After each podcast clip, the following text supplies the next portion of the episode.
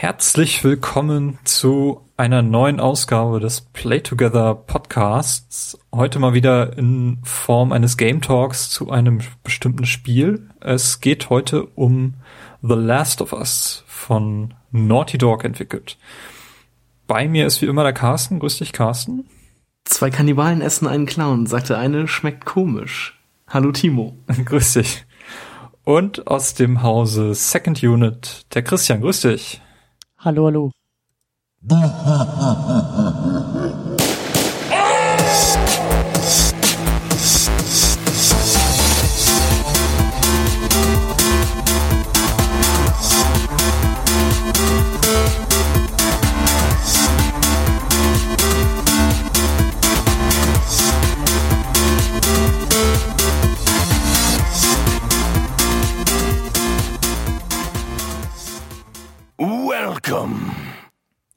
Ja, Naughty Dog kennen wir sicherlich hauptsächlich von der PS3-Zeit äh, durch die Uncharted-Serie, die ja dort recht populär geworden ist mittlerweile. Zurzeit werkelt Naughty Dog auch am vierten Teil äh, mit dem Arbeitstitel A Thief's End. Ähm, The Last of Us war, glaube ich, das einzige Spiel auf der PS3, äh, was nicht Uncharted irgendwie im Titel hielt. Ähm, zu PS2-Zeiten haben sie, glaube ich, Jack and Dexter noch gemacht. Mhm. Mhm. Angekündigt worden ist uh, The Last of Us auf den Spike Video Game Awards im Jahre 2011. Ähm, vorher schon so ein bisschen angeteasert durch ein Riesenplakat am Times Square, äh, wo, glaube ich, nur drauf stand, PlayStation 3 Exclusive You Won't Believe. Und ähm, ja, am 1. November 2011 erschien auch das äh, Uncharted 3, in dem Spieler dann eine Zeitung gefunden haben mit der Headline Scientists are still struggling to understand deadly fungus, wo man auch schon das finale Last of Us Logo gefunden hat. Was ich ganz nett finde, wenn irgendwie Spiele auf so eine Art und Weise äh, angekündigt werden und man so als Spieler das so ein bisschen Easter Egg mäßig finden kann. Trust the Fungus. Trust the Fungus, genau. Release des Spiels war am 14. Juni 2013. Ähm, auf der PS3 exklusiv. Äh, hat dann auch zum Jahresende jede Menge Game of the Year Awards abgesahnt. Ähm, Januar 2014 erschien der Story DLC Left Behind, ähm, den wir am Ende der Folge noch besprechen werden, da Christian den nicht gespielt hat. Äh, werden Carsten und ich uns da nochmal hinsetzen. Ähm, Juli 2014 kam dann die Remastered-Version raus auf der PS4 und da würde ich euch gerne mal fragen, was welche Version habt ihr denn gespielt, Christian? Äh, ich habe die gute alte PS3, alt in Anführungszeichen PS3-Version gespielt. Ich bin ja noch nicht umgesattelt äh, auf die neuen Plattformen und äh, bin sonst auch eigentlich eher so ein, so ein Purist, der ungern irgendwelche Ports oder so spielt oder auch nicht so diese Remastered-Sachen, sondern immer gern auf der Original-Hardware äh, rumwerkelt und äh, ich glaube, das ist sogar bei dem Spiel relativ egal, weil das auf der PS3 so unglaublich gut aussieht, äh, dass ich da kein schlechtes Gewissen habe, irgendwie die, die schwächere Version gespielt zu haben. Mhm. Und du bist auch äh, nicht zum Release dabei gewesen. Du hast doch alles irgendwie in jüngster Vergangenheit das Spiel abgeschlossen. Ist das richtig? richtig? Ja. Genau, ich bin ja sonst eher so ein bisschen der Budget-Gamer und habe auch so im letzten Jahr eigentlich wenig gespielt, auch so ein bisschen aus Zeitgründen. Aber ähm, genau, und ich bin eigentlich sonst ein riesengroßer Fan auch von Uncharted, von der Uncharted-Serie. Die zählt für mich, gerade der zweite Teil ist für mich absolutes Highlight der, der letzten Jahre und auch der letzten Generation. Und ähm, ja, da war das, ich weiß auch gar nicht, das war, es war auf jeden Fall schmerzhaft, irgendwie Last of Us so lange irgendwie im Augenwinkel zu verfolgen äh, weil ich echt heiß auf das Spiel war. Das ist echt noch so eins der wenigen Sachen gewesen, äh, was ich unbedingt aufholen wollte, bevor ich irgendwie auf die neuen Generationen vielleicht dann so irgendwie im nächsten Jahr mal umsattel. Carsten, welche Version hast du gespielt? Da ich ja keine PlayStation 3 besitze oder besaß, habe ich die PlayStation 4, die Remastered-Version gespielt. Genau, bei mir war es genauso. Ich habe mir im Oktober die äh, weiße PS4 gekauft und das Spiel dann dazu äh, auch als Disk-Version remastered und ähm, hatte auch nicht den Eindruck, dass das irgendwie jetzt äh, besonders auf Next Gen optimiert war. Also man hat schon das Gefühl gehabt, das ist ein PS3-Spiel, wo hier und da so ein bisschen was verbessert wurde. Ähm, Full HD und 60 Frames per Second sind so das, was äh, auf NeoGAF so durchgereicht wird. Ähm, aber man hat schon das Gefühl gehabt, das ist ein PS3-Spiel, hatte ich zumindest den Eindruck. Äh, ja, das Konzept von The Last of Us ähm, entstand interessanterweise auf einem Ausschnitt der BBC-Dokumentation Planet Erde, äh, wo eine Ameise gezeigt wird, die von einem Pilz infiziert wurde. Und der Pilz übernimmt dabei alle Handlungen des Insekts und äh, produziert Geschwülste auf seinem Kopf. Und diese Idee hat äh, Naughty Dog aufgegriffen für die, äh, für den Plot oder generell für The Last of Us. Was ich sehr interessant finde. Ähm, ja, Christian, du hattest erwähnt, dass du sehr begeistert bist von, von Uncharted. Ja. Ähm, hast du da irgendwelche Parallelen gesehen, so im Vorfeld? Oder was, was waren so generell deine Erwartungen an, an The Last of Us? Ähm, also zuerst, als du hast es ja so ein bisschen erzählt, als es so losging mit den ersten Ankündigungen und auch jetzt mit dieser, mit dieser ähm, Pilz-Zombie-Prämisse, da war ich erst ein bisschen irritiert, weil ich eigentlich dachte, dass Naughty Dog irgendwie das nicht nötig hat, so dieses Zombie-Klischee nochmal irgendwie so durchzukauen. Ne? Ich meine, wir hatten dann ja auch schon lange das, das die erste Season von Walking Dead irgendwie als Spiel und auch in Sachen Film sind Zombies ja wieder total on vogue und auch, auch die, die Walking Dead Serie und so. Und ich war der ganzen Sache irgendwie schon so überdrüssig und dachte, komm, das muss doch jetzt echt nicht sein, so nochmal irgendwie so ein Zombie-Ding, auch wenn es Naughty Dog ist. Aber ähm, es hat auch nicht so lange angehalten, diese, diese, diese äh, leichte Enttäuschung, gerade als dann so die ersten Gameplay-Clips äh, irgendwie rauskamen, war ich schon echt sehr, sehr äh, vorfreudig gespannt, weil es ja eben auch so aussah, als ob ähm, als ob auch die Gewalt, die da irgendwie eingesetzt werden muss im Gameplay, halt auch ein bisschen mehr ähm, Impact hat, als jetzt irgendwie bei, bei so Sachen wie Uncharted. Also bei Uncharted gab es halt immer so die, die Kritik, dass, äh, zu Recht, die Kritik, dass Nathan Drake äh, in den Zwischensequenzen so ein cooler, lustiger Indiana Jones-Verschnitt ist und dann aber im Gameplay so ein komplettes Dorf irgendwie niedermetzelt im Laufe des Spiels und das halt eigentlich so ähm, leicht schizophren irgendwie rüberkommt. Und, und da dachte ich mir, gut, das äh, wird jetzt bei diesem Last of Us wohl nicht sein, weil diese Zombie-Geschichte und auch diese, diese Faustkämpfe, die da schon in den ersten Clips gezeigt wurden, das sah alles ein bisschen, bisschen bodenständiger, ein bisschen realistischer aus. Und ähm, ich war vor allen Dingen drauf gespannt, weil ähm, Naughty Dog eigentlich lange Zeit so, so ein äh, ein Projektstudio war. Also die haben es immer geschafft, also gerade bei den Uncharted haben sie halt Uncharted 1, Uncharted 2, das waren echt, das war immer so eine Gruppe, ein Studio, was es gemacht hat. Und dann zu Uncharted 3 haben sie eben parallel ein zweites Studio gegründet oder so ein, oder eine zweite Gruppe oder wie, wie man das auch mal mhm. nennen will.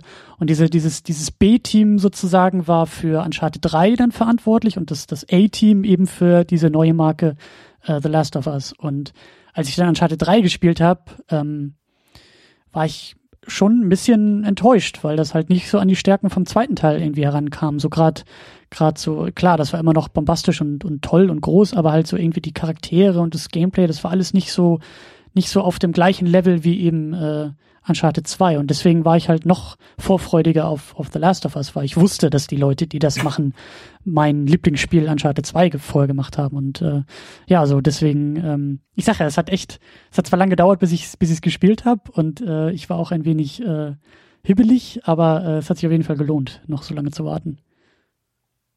Also ich habe die die Ankündigung seinerzeit gar nicht so richtig verfolgt, weil ich eben keine PS3 hatte und für mich dann klar war, dass äh, werde ich auf absehbare Zeit erstmal nicht spielen können, wenn das dann irgendwann kommt. Hab dann aber den Release so ein bisschen verfolgt und auch äh, wie das Spiel dann diskutiert wurde, selbst in äh, Nicht-Gamer-Medien und hab mir das Spiel dann doch so irgendwie so ein bisschen warm gehalten in der Hoffnung, dass ich es irgendwann mal spielen kann.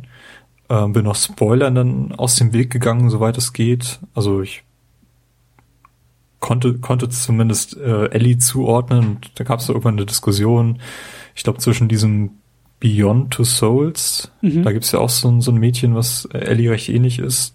Da hatte ich noch mal ein bisschen, äh, bisschen mich seinerzeit reingelesen.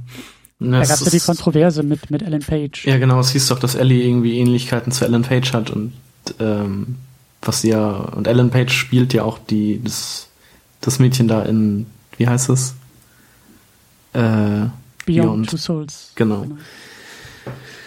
Gab es da nicht sogar auch noch eine Klage oder sowas von Ellen Page? Weiß ich jetzt auch nicht mehr genau, aber irgendwie sowas gab es da, glaube ich, mal. Genau, ja, das äh, Zombie-Setup hat mich jetzt auch nicht äh, von Anfang an abge äh, verstört, weil ich äh, zuvor ja das Carsten und ich hatten ja das The Walking Dead zum Game of the Year 2012 gekürt. Und ja, da gibt's auch ein, werden wir nachher auch noch einen Vergleich zwischen diesen beiden Spielen zielen. Ähm, ja, und dann kam dann irgendwann die Ankündigung, dass es eine Remastered-Version für die PS4 geben wird. Und da habe ich mir gedacht, das wird wohl dann das Spiel sein, was ich dann als erstes auf dieser Konsole spielen werde. Habe ich jetzt auch gemacht und eine war, gute Wahl. war definitiv eine gute Entscheidung, ja. Gut, Carsten, wie hast du denn den, äh, die Ankündigung und den Release verfolgt?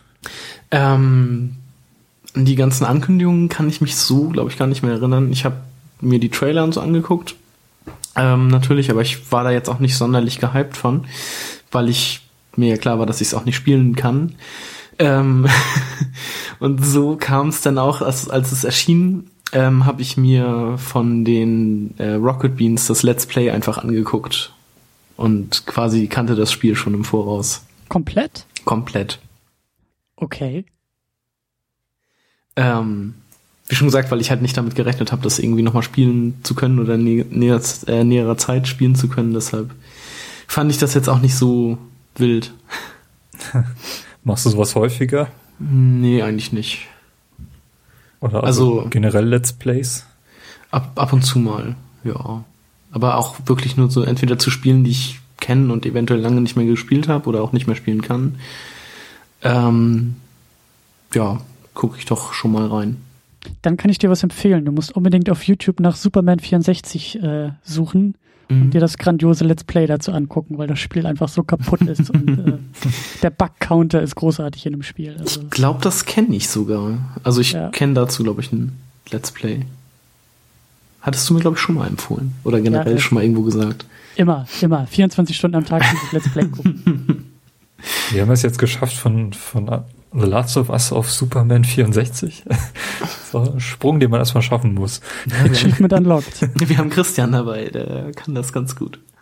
Apropos Achievements, äh, die gibt's ja auch hier, oder wie nennt sich das? Trophys.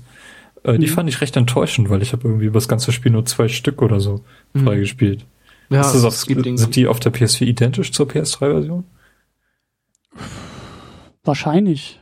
Äh, ich habe mich damit aber auch gar nicht beschäftigt. Also ich kann mich gar nicht dran erinnern, dass da irgendwas aufgeploppt ist bei mir. Ja, also man kriegt irgendwie, also ich habe das mal so nachgeguckt, äh, man kann irgendwie, oder man kriegt irgendwie was, wenn man das erste Mal was hergestellt hat. Und ich glaube, das nächste Mal habe ich dann irgendwie was bekommen, als ich dann das Spiel durchgespielt habe. Ja, genau. das so was bei mir auch. Äh, fand ich ein bisschen merkwürdig, weil ich dachte, das fühlte sich so an wie anfangs der 360 äh, wo das auch noch keiner auf dem Schirm hatte, wie das mit den Achievements funktioniert. Aber okay. Ähm, ja, wollen wir sonst einfach mal so langsam in die Story einsteigen? Ähm, das Spiel unterteilt sich ja grob in, in mehrere Kapitel, zwischen mhm. denen es auch einige Zeitsprünge gibt. Ja, die vier Jahreszeiten sozusagen. Quasi. Und ähm, den größten Zeitsprung machen wir eigentlich am Anfang, denn der Hauptteil des Spiels spielt im Jahre 2033 also 20 Jahre in der Zukunft äh, des Jahres 2013, in dem das Spiel herausgekommen ist. Und ja, in diesem Prolog spielt man Sarah, die Tochter von, von Joel und das Ganze zu der Zeit quasi während des Outbreaks, hm. äh, während diese Epidemie quasi umgeht. Ähm, wir lernen äh, hm. Sarah hm. kennen, die allein mit ihrem Vater wohnt eben und seinen Geburtstag feiert. Und ähm, ja, der Nachbar stürmt dann irgendwann das Haus, also es ist irgend, man merkt, dass irgendwas nicht in Ordnung ist und ähm, wir fliehen dann mit einem Auto, äh, als der, der Onkel, äh, Onkel Tommy dazu kommt.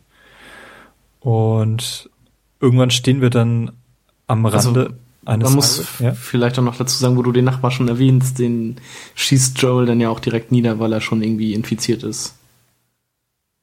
Den Nachbarn, genau, ja. Genau, der stürmt ja ins Haus oder bricht durch die Tür und dann wird er ja von Joel erschossen. Also man hat so irgendwie den Eindruck, dass Joel zu dem Zeitpunkt schon mehr weiß als, als seine mhm. Tochter, dass er sie irgendwie versucht hat, da rauszuhalten. Genau. Ähm, ja, die krasseste Szene ist allerdings dann, als wir am Rande eines Highways stehen und auf einen Soldaten treffen, mhm. ähm, nachdem wir das Auto bereits zurücklassen mussten. Und wir bekommen so eine Art Telefongespräch mit, wie dieser Soldat dann von einem äußeren Ring spricht und äh, anscheinend dann den Befehl bekommt, die beiden, die da versuchen durchzubrechen, zu erschießen. Er erschießt dann tatsächlich Sarah und ähm, Tommy gelingt es dann, in dem Moment dann dazu sprintet, den Soldaten umzulegen. Und dann sind wir quasi, sehen wir quasi das Logo von, von The Last of Us und ein Vorspann mit mehreren Newsmeldungen und Fireflies werden dort erwähnt. Ähm, fand ich sehr interessant, als Anfang eines Spiels äh, gleich so krass einzusteigen. Also ein bisschen unkonventionell auch, hm. aber gleichzeitig sehr gelungen, weil wir hier die Origin Story ähm, quasi am eigenen Leib erwähnen, äh, kennenlernen, ähm, eben den Outbreak live dabei sind. Wir kennen sofort die familiäre Situation von John Joel und können damit im späteren Verlauf des Spiels ähm, nachvollziehen, was seine Entscheidung gegenüber Ellie ähm, mhm. ähm, formt. Das erklärt ja auch so ein bisschen seine Kaltherzigkeit am Anfang und so. Genau, also wir sind quasi genauso vorbelastet wie Joel, auch wenn wir jetzt einen, einen Sprung von, von 20 Jahren in die Zukunft machen. Und es deutet ja eigentlich auch schon ähm, dadurch, dass es, dass es mit, mit Sarah losgeht, aus, aus ihrer äh, persönlichen Perspektive und auch aus Joels persönlicher Perspektive, nimmt das ja auf gewisse Art und Weise schon das Ende vorweg. Dass es halt eigentlich nicht um das große Ganze geht, nicht um die Rettung der Welt, nicht irgendwie um äh, die Lösung aller Probleme, sondern einfach nur äh, um, um, um diese eine Person, um Joel und um sein, seine Welt, seinen, seinen Umgang damit und eben nicht das große Ganze. So, man hätte ja auch anfangen können mit dem, mit dem großen Ausbruch und so langsam kommen wir dann erst bei Joel an, aber es ist ja genau umgekehrt. Wir fangen ja irgendwie bei ihm an und, und in seiner Perspektive und mich hatte das mit Sarah, das war natürlich absehbar, so als ich das Ding eingeschoben habe und sie halt schon gesehen habe, dachte ich, ach nö, weil war irgendwie klar, dass da was mit ihr passieren muss und trotzdem hat mich das irgendwie dann dann erwischt, als es dann tatsächlich sie auch erwischt hat. Also da saß ich echt vor der Konsole und dachte, hm, Bummer. Vor allem war das, war das für mich so, so unerwartet. Also ich hatte jetzt irgendwie mit allem gerechnet, aber nicht, dass ich da mit so einem kleinen Mädchen anfange. Und mhm. mir war auch erst nicht klar, ist das nun die, die auf dem Cover von dem Spiel ist oder ist das jemand anders? Ähm, aber das fand ich, fand ich ziemlich bemerkenswert, diesen, diesen Einstieg in das Spiel. Und auch, dass man viel Zeit hat, äh, das Haus zu erkunden. Ähm, konnte man sich so in dem Kinderzimmer umsehen und ähm, das fand ich, fand ich echt bemerkenswert, auch diese Liebe zu dem Detail, die an dem Punkt schon in das Spiel gesteckt wurde. Ja. Ziemlich cool. Und aber auch schon diese, diese Perspektive fand ich so spannend. Also ich kann mich noch dran erinnern, als die beiden da irgendwie auf der Couch saßen und, und einfach so eine typische Vater-Tochter-Beziehung irgendwie hatten und, und äh, gelebt haben und dass das irgendwie so ein, wie du gesagt hast, dass damit so ein, so ein, so ein Big-Budget AAA-Videospiel anfängt, war für mich auch erstmal ungewöhnlich und eigentlich auch schön mit anzusehen, wie die beiden einfach nur so ein bisschen in den Dialogen ähm, ihre, ja, so ihre, ihre Beziehung irgendwie so ausleben. Das fand ich halt sehr, sehr schön. Vor allem ist es ja so, dass er an seinem Geburtstag quasi spät nach Hause kommt und dann findet er ja seine Tochter irgendwie schlafend auf der Couch vor und die wacht dann ja auf und sagt, oh, hier, ist es schon, ist es, äh, ist es noch nicht zu spät, hier hast du dein Geschenk und dann trägt er ja auch die Uhr geschenkt, die er ja auch das ganze Spiel durchträgt, die ja nachher aber, ich glaube, dann auch bei diesem Sturz, wo Sarah dann stirbt, auch kaputt geht. Stimmt. Und, und trotzdem, als Erinnerungsstück trägt er sie ja trotzdem weiterhin ähm, so als Andenken. Da habe ich gar nicht drauf geachtet, stimmt, ja. Gut, wir machen einen Sprung, 20 Jahre in die Zukunft. Die Welt hat sich komplett verändert, ähm, aber auf eine nachvollziehbare Art und Weise. Ähm, das äh, Militär ist nun an der Macht, nachdem der Ausnahmezustand ausgerufen wurde. Äh, wir befinden uns in Boston in einer Quarantänestation. das von dem Militär beaufsichtigt wird. Es gibt harte äh, Strafen und Ausgehsperren für alle, die sich nicht an die Regeln halten. Ähm, Essensmarken, weil vermutlich auch äh, die Versorgung etwas schwierig ist. Ähm, diese Essensmarken dienen auch als, als Währung, also die werden auch fleißig getauscht. Ähm, Joel ist mittlerweile ein Schmuggler und soll zusammen oder wird zusammen äh, mit Tess, also ich weiß nicht, Tess ist glaube ich auch einfach nur eine Schmugglerin an, an dem mhm. Zeitpunkt. Ähm, hat man so als erste Mission ähm, zu einem Robber zu gehen, einem Waffenschmuggler und dort äh, Waffen zu holen. Äh, und muss sich da so ein bisschen durchkämpfen und lernt in dem Punkt des Spiels so ein bisschen diese diese Aufteilung äh, oder diese äh, Organisation in der quasi neuen Welt kennen. Mhm.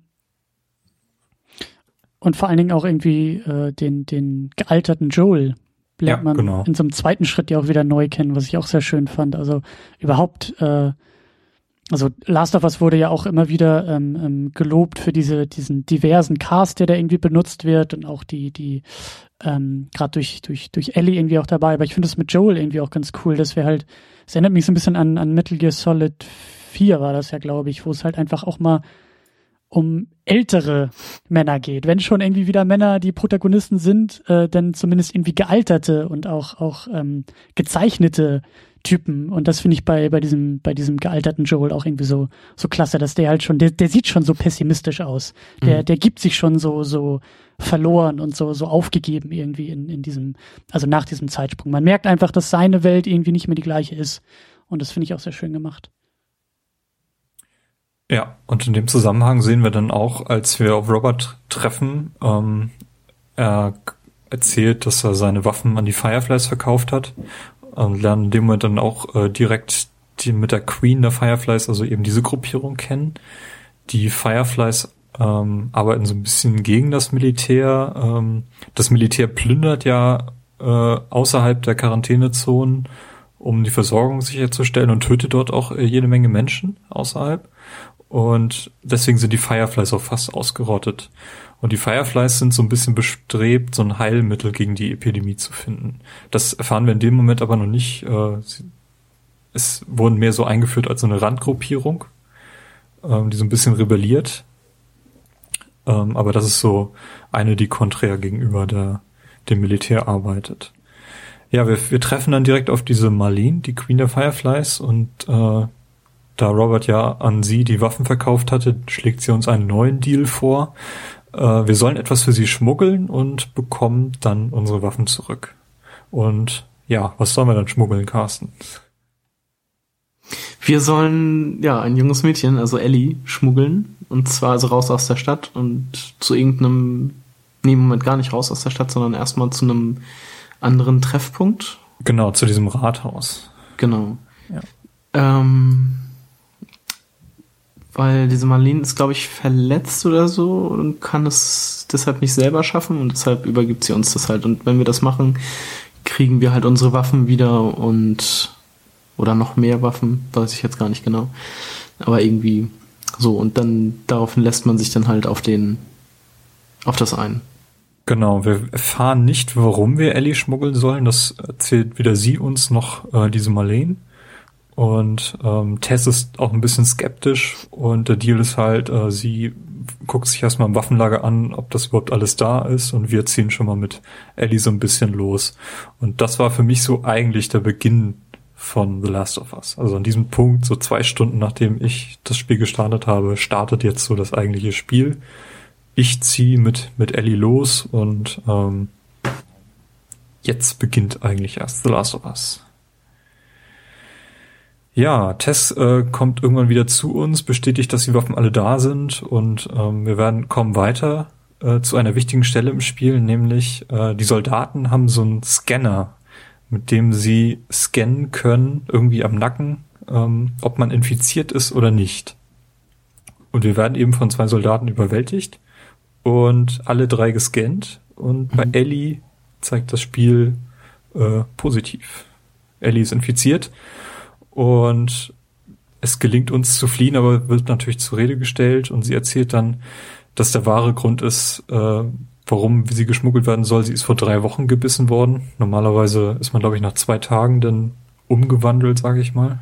Geht das nicht sogar, geworden. geht das nicht sogar noch schneller? Oder geht das noch schneller? Stimmt. Später äh, treffen wir noch auf diesen Ben, der ist ja auch innerhalb von einer Nacht dann äh, umgewandelt. Stimmt. Genau. Äh, Sam und Henry. Sa Sam und Henry, genau. Ähm, ja. Na gut, wir kommen dann zum Rathaus und stellen fest, dass äh, alle Fireflies tot sind, wie man das auch schon ein bisschen erwartet, sonst wäre das Spiel ja hier fast schon zu Ende. Mhm. Ähm, ähm, hier ist auch interessant, Tess wurde auf der Flucht dorthin äh, infiziert, also ungefähr eine Stunde bevor wir dort am Rathaus ankommen mhm. und opfert sich dann quasi, ähm, weil das Rathaus in dem Moment auch vom Militär gestürmt wird, äh, steht sie dann unten am Eingang mit ihrer mit ihrem Maschinengewehr und hält die auf. Äh, ja, und wir kriegen ein neues Ziel, nämlich wir sollen zu Tommy. Tommy, den wir ja am Beginn des Spiels schon getroffen haben, der mhm. Onkel von, äh, ja, der Bruder von, von, von Joel, ähm, der in der Zwischenzeit sich, äh, ja, was ist da vorgefallen zwischen Joel und Tommy? Erfahren wir das überhaupt? Ähm, ich glaube nicht. Die haben sich irgendwie zerstritten aufgrund der aufgrund dessen, was, was Tommy macht. Obwohl, niemand, das ging irgendwie um so ein, um so ein Millionengeschäft, kann das sein? Irgendwie, waren das nicht irgendwie was mit vier Millionen? Und ich weiß es nicht mehr genau. Das habe ich leider nicht im Kopf, aber ich glaube, irgendwie so Spielschulden oder irgendwie sowas war das. Dass sie sich daraufhin das letzte Mal gesehen haben, weil sie darüber in Streit gerieten. Auf jeden Fall, also ich habe auch nur im Kopf, dass da irgendwas war, aber die wichtigste Message ist hier, ähm, Tommy ist zwischenzeitlich bei den Fireflies gewesen und äh, Joels Hoffnung ist, dass er ihm dann sagen kann, wie er da Kontakt zu den Fireflies aufnehmen kann. Er weiß ungefähr, wo Tommy sein müsste und mhm. das ist jetzt unser Ziel. Und wir brauchen dazu ein Auto. Und in der Stadt Lincoln, 20 Meilen außerhalb von Boston, ähm, besuchen wir einen alten Kumpel von Joel, nämlich den Bill. Äh, Bill, ja, was ist Bill? Der hat ist so ein etwas, ja, so ein Einzelgänger, mhm. würde ich sagen. Äh, der sich äh, so eine Festung aufgebaut hat. Also es sind jede Menge Fallen dort in dieser kleinen Stadt. Und wir müssen uns da so ein bisschen durchkämpfen und gelangen dann schließlich auch, auch selber in eine Falle, wo wir dann äh, Joel über Kopf hängend in so einem, ja, was ist das, so eine, so eine Art Lagerhalle mhm. äh, bekämpfen müssen. Also wird natürlich dann noch angegriffen und äh, wir müssen Ellie da helfen, dass sie ihn da wieder runterkriegt. Ähm, ja, fand ich, fand ich ziemlich cool. Auch wieder so ein Moment der Ruhe danach. Ellie hat noch nie Natur gesehen, also noch nie irgendwie grüne Natur. Die ist ja, ist ja auch eben mit ihren 14 Jahren innerhalb äh, oder während der Epidemie aufge, aufgewachsen, innerhalb der Stadt immer ge geblieben. In, in so einer Militärschule irgendwie, ne? Ja, genau. Wird nicht auch irgendwie angedeutet, dass Bill äh, schwul ist? Ja, ich glaube mit diesem, diesem Playgirl oder so. Einmal das und man findet, glaube ich, nachher auch noch so einen, so einen Brief, mit dem man, glaube ich, auch noch äh, den, den findet man, glaube ich, bei diesem Erhängten in diesem Haus, wo, wo Bill auch noch meint, das war ein guter Freund von mir oder irgendwie sowas. Ja, sein, sein ehemaliger Partner, ne? Das war doch. Mm, genau. Genau, Frankie hieß der. Aber den Eindruck hatte ich auch, dass äh, das Bilder äh, schwul gewesen ist. Also ähm, das kam mir zum Beispiel komplett, also so überhaupt nicht so vor, erst als die da im Auto sitzen und dann nochmal über diese, ja, diese Zeitschriften da reden. Da könnte man denn die, die Vermutung haben. Genau, ich so, habe das, ich habe das aber auch zuerst gar nicht so in Verbindung gebracht. Irgendwie. Nee, ich halt auch überhaupt nicht. Was, was ich aber eigentlich auch ganz gut finde, dass es jetzt nicht irgendwie so dieser typische, hey, äh, schwule Charaktere in Videospielen sind meistens irgendwie so wie vor 20 Jahren in Filmen, irgendwie laut und schrill und bunt und so dieses mhm. Klischee. Und Hätte hier ist es einfach nur so. Was meinst du? Hätte aber auch irgendwie was Witziges, wenn der da so bunt und schrill durch die Gegend laufen würde. Ja, aber es ist halt, es ist halt total überholt, Nein, weißt du, das also, ist so, so, hier ist es halt einfach nur so angedeutet und, ne, man, man kann es irgendwie so sehen, aber, ähm, das finde ich gut, das finde ich echt gut. Nee, fand ich auch gut. Vor allem, weil Bill eben dieser, dieser starke Charakter ist. Äh, so ein bisschen übergewichtig und ha hatte mich eher so an so einen typischen Amerikaner erinnert, der vielleicht in einer heilen Welt da regelmäßig auf Jagd gehen würde mit seiner Schrotflinte. Mhm. Und so eher, ja. eher, eher die Perspektive. Und dass das eher so unterschwellig eingebaut wurde. Also man sieht ja dann auch, als wir seinen Kollegen da finden, äh, äh, dass er da irgendwie ziemlich krass trauert, also ein bisschen, bisschen übertrieben. Da hatte ich irgendwie so das, die erste Vermutung, dass äh, da was sein könnte. Ja, und nachher wird das dann so ein bisschen aufgeklärt, als wir da, als Ellie da ihre geklauten Sachen da zeigt. Fand ich übrigens auch eine sehr nette Szene, äh, als wir da tatsächlich im Auto sitzen, Richtung Pittsburgh fahren ähm, und Ellie da so Sachen auspackt. Ja. Ähm, das war eine richtig, richtig schöne und noch lange Szene. Warum kleben hier die Seiten? Äh, nein, ich mache nur einen Spaß. ja, ja, ja, das ist, das ist aber auch ganz wichtig. Also gerade, gerade ähm, Ellie hat, hat auch manchmal in diesen, in diesen äh, Gameplay-Momenten auch so Dialoge, die einfach auch zeigen, dass sie halt sie ist halt irgendwie, sie ist halt noch jung und für sie ist dieses ganze mhm. Szenario ganz anders als für Joel, der irgendwie schon verloren hat, also oder verloren, seine, seine Tochter, der, der irgendwie so, so bitter ist und für, für Ellie mhm. ist es mhm. in manchen Momenten einfach ein riesengroßer Spielplatz. Ja, wo und, wie den eingangs erwähnten Witz, da laufen die ja auch durch die Gegend und dann haut sie den einfach so raus und ja, ja einfach um das irgendwie das, die Atmosphäre momentan irgendwie so ein bisschen aufzulockern. Ja.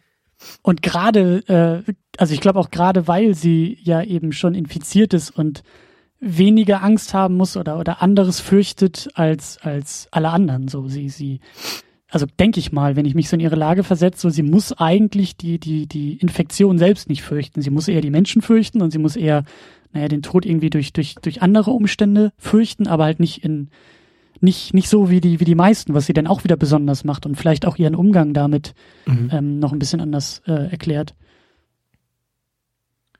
Ja, also die, gerade das mit den, mit den Witzen, das wird ja dann in, in dem DLC Left Behind noch so ein bisschen aufgeklärt.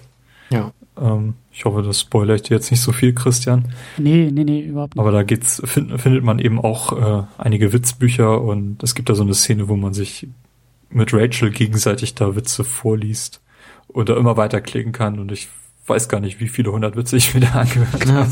ich habe auch bis zum Schluss alle jeden Witz äh, angehört. Es waren schon eine Menge. Ja, ich denke mal, da ist das ein bisschen bisschen angelehnt oder im Nachhinein aufgegriffen. Mhm. Also ja, stimmt. Das war war sehr nett. Also gerade diese ganze Szene im Auto, die fand ich extrem charmant. Und ich glaube, da beginnt das dann auch, dass man anfängt, äh, Comics äh, sammeln zu können im Spiel. Stimmt. Die hatte Bill, glaube ich, im Keller irgendwie, ne? Da hat sie doch auch welche geklaut. Genau, da gab es so eine Szene, äh, wo sie da eben steht und in seine Sachen wühlt und er sie mehrmals auffordert, bloß nichts anzufassen. Und im Auto stellt sich dann raus, ja, sie hat doch da ein paar Sachen mitgenommen. Und äh, ab da kann man dann anfangen, Comics zu finden und mhm. äh, ja. Hey, hier ist noch eins von den Comichaften, die du so, die du so gerne liest. Ja, ist gut.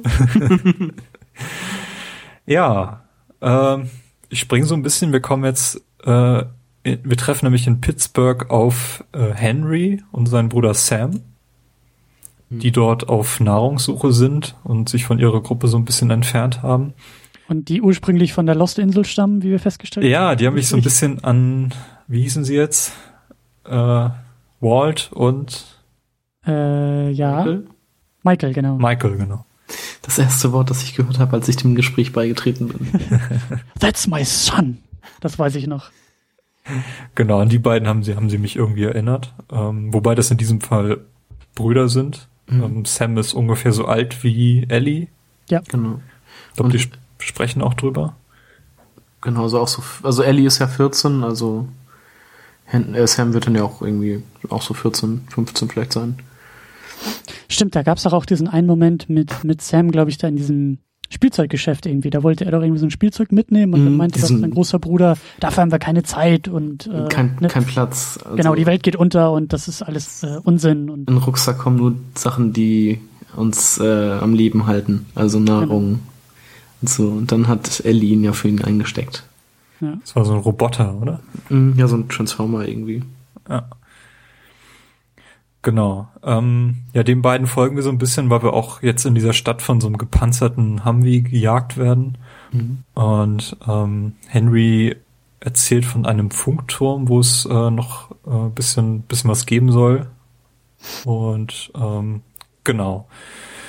Auf dem Weg dorthin ähm, werden wir getrennt. Mhm. Also es hat, man hat da in der einen Situation so den Eindruck, dass Henry äh, auf jeden Fall seinen Bruder Sam retten will und dabei auch dann uns, also in dem Fall Joel und Ellie, äh, auf der Strecke lassen würde. Ähm, Im Endeffekt retten sie uns aber dann doch aus dem, aus dem Wasser. Ja. Achso, also das, das erste Trennen meinst du sozusagen, wo man nicht. Das Also erste man- Trennen, ja, wo man dann Genau. plötzlich wieder mit Ellie allein ist und Ja. ähm, ja, sie hätten uns helfen können, sind aber dann doch äh, ohne uns weiter geflohen und man hat dann so den Eindruck, ja, das sind seine Prioritäten. Hm. Genau, die zweite Trennung findet dann in dieser Art Kanalisation auf dieser Insel oder an, dieser, an der Küste statt. Genau, also man muss dazu sagen, man springt danach von der Brücke, also Ellie springt danach in eine Brücke und die kann nicht schwimmen, deshalb äh, springt Joel hinterher, um sie zu retten, Ver verliert dann aber das Bewusstsein, weil er irgendwie gegen einen Stein knallt, glaube ich. Ja. Und man wird dann von äh, Henry gerettet. Also die ziehen einen dann- dann aus dem Wasser. Ja, in die, in, in die Tatsache, dass Ellie nicht schwimmen kann, äh, hält das Spiel auch so ein bisschen die, den offenen, äh, den Finger in die offene Wunde rein. Hatte ich so den Eindruck, weil das immer wieder zur Sprache kommt. Ähm, und dann nachher so ein, so ein tragendes Gameplay-Element ist, dass es da so Situationen gibt, wo man dann, äh, Ein Glück gibt es an jeder Wasserstelle irgendwo eine Palette. ja, Ja, aber ich finde das, ich finde das eigentlich ganz schön, weil damit auch, auch über das Gameplay die Beziehung aufgebaut wird, so, weil, weil du hast halt, ähm, natürlich ist es halt irgendwie auch wieder viel zu viel und äh, wie du sagst, immer so mit Glück verbunden, dass immer eine Palette da ist, oh Wunder. aber ähm, vom Prinzip her finde ich das ganz schön, dass halt eben auch über das Interaktive versucht wird, diese Beziehung aufzubauen. Und das ist halt noch, glaube ich, relativ ähm, schwieriges Territorium für, für Videospiele, wie sie das irgendwie machen und halt immer wieder diese, diese Beschützerfunktion mit Joel für Ellie spielen zu können, ähm, finde ich irgendwie, finde ich gut. Also, dass wir halt eben nicht nur in den Zwischensequenzen sehen, wie die beiden irgendwie so ein bisschen äh, ihre Beziehung pflegen, sondern eben auch direkt im Gameplay das selber irgendwie auch machen. Das finde ich schon ganz gut und ganz wichtig, dass es auch so gemacht wurde. Ja, dass es halt eben immer eine Palette ist oder nicht mal irgendwie zumindest eine andere, keine Ahnung, Motorhaube von einem Auto, die auch Auftrieb haben hätte oder sowas. Oder einfach ein Baumstamm oder so, an dem sie sich festhält. Oder irgendwie. Das ist halt, naja. Das nehme ich halt auch in Kauf. Ist genauso wie mit diesen Ziegelsteinen und Flaschen, die überall rumliegen. Ja, Äh, ist einfach so, dass es halt dem Spieler irgendwie einfach gemacht werden muss, zu erkennen, womit er interagieren kann und womit nicht. Also das, das nehme ich da schon in Kauf. Ist okay. Obwohl ich das jetzt mit den, also das mit den Ziegelsteinen und Flaschen, das fand ich jetzt gar nicht so schlimm, dass das wirklich immer nur Ziegelsteine und Flaschen sind und nicht mal irgendwie was anderes. Pfefferstreuer oder so. Ja. Cola-Dosen, ja. Nee, äh, ja, die zweite Szene, in der wir getrennt sind, das ist eben in dieser Kanalisation, wo es für mich auch irgendwie diese interessante Nebenstory gab, die wir nur durch irgendwelche Dokumente finden, äh, äh, Mhm. herausfinden, die wir dort finden. Genau, das war diese Story mit diesem Ish, glaube ich. Ash und, und Kyle, genau.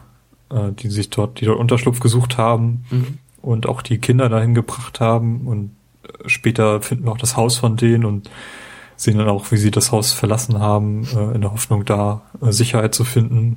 Und dann mit dem Kommentar auch, das war vielleicht keine so gute Idee. Und ja, das, das fand ich, fand ich recht charmant auch in dem Moment. Nee, wir werden eben getrennt und sind dann mit Sam alleine.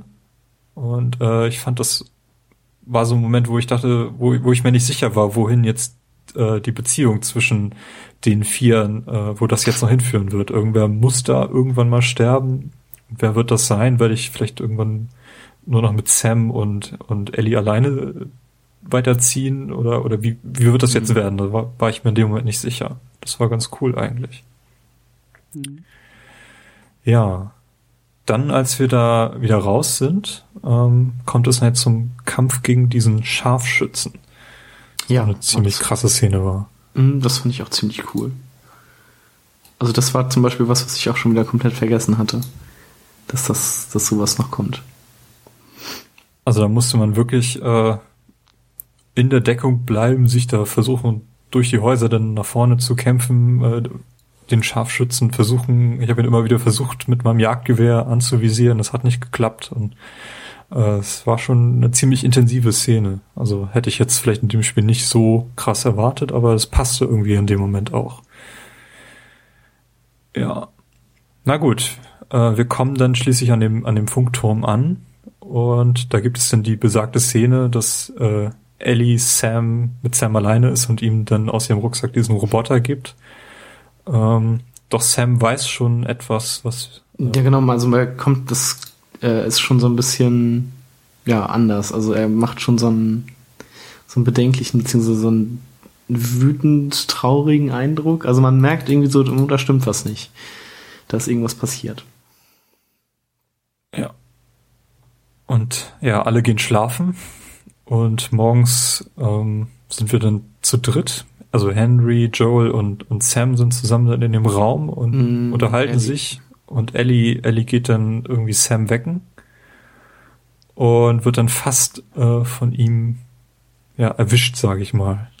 Also Sam ist mittlerweile äh, umgewandelt worden in einen äh, Runner und ja, Joel möchte ihn erschießen, lässt Henry aber irgendwie noch die Chance, es selber zu tun. Er macht es dann auch. Und äh, ja, was ich dann auch in dem Moment schon so ein bisschen erwartet hatte, für Henry bricht gerade die komplette Welt zusammen durch den Verlust seines Bruders und er bringt sich dann auch selbst um. Mhm. Wobei ich da auch wieder sagen muss, also die Entscheidung von Henry, sich, sich zu töten, kam irgendwie ziemlich schnell. Ich weiß nicht, ob das, ob man da wirklich so schnell reagiert hätte. Also. Du meinst das von Henry sich selbst umzubringen? Ja, ja, genau das. Ja. Genau das. Das war halt irgendwie so, eine Sekunde später hat er sich quasi schon selbst erschossen. Aber es war irgendwie naheliegend. Ich meine, er hat äh, in dem Moment davor eben seinen eigenen Bruder umgebracht, den ja. er irgendwie retten wollte oder beziehungsweise in Sicherheit bringen wollte. Und ja, er hat dann in dem Moment einfach nichts mehr. Ja er war zwar, hat dazu irgendwie eine, so eine gewisse Freundschaft zu Joel aufgebaut, aber das ist jetzt bei weitem nicht so tiefgehend, dass ihm das irgendwas bedeutet hätte. Und ja, er zieht dann seine letzte Konsequenz. Ja, äh, das Spiel, also wir werden in dem Moment quasi nicht alleine gelassen, sondern das Spiel macht einen Zeitsprung, was ich sehr passend fand in diesem Moment. Weil, äh, weiß nicht, wenn sowas in Gears of War, sagen wir, passiert wäre, dann wäre ich jetzt zu ihm, zu der Leiche hingegangen, hätte die Waffe aufgesammelt. ähm, das erspart uns dieses Spiel. Und dann noch Achievement unlocked. Irgendwie. Ja. Ähm, ja, ist doch so. ja. Genau. Äh, es gibt einen Zeitsprung in den Herbst. Und wir sind nun an dem Wasserkraftwerk, das von, von Tommy geführt wird. Also wir treffen jetzt auf den, auf den Bruder von, von Joel und lernen auch seine Frau Maria kennen. Und natürlich gibt's da Probleme, die versuchen eine Turbine in Gang zu setzen und das klappt nicht so richtig. Die wollen wieder Strom haben.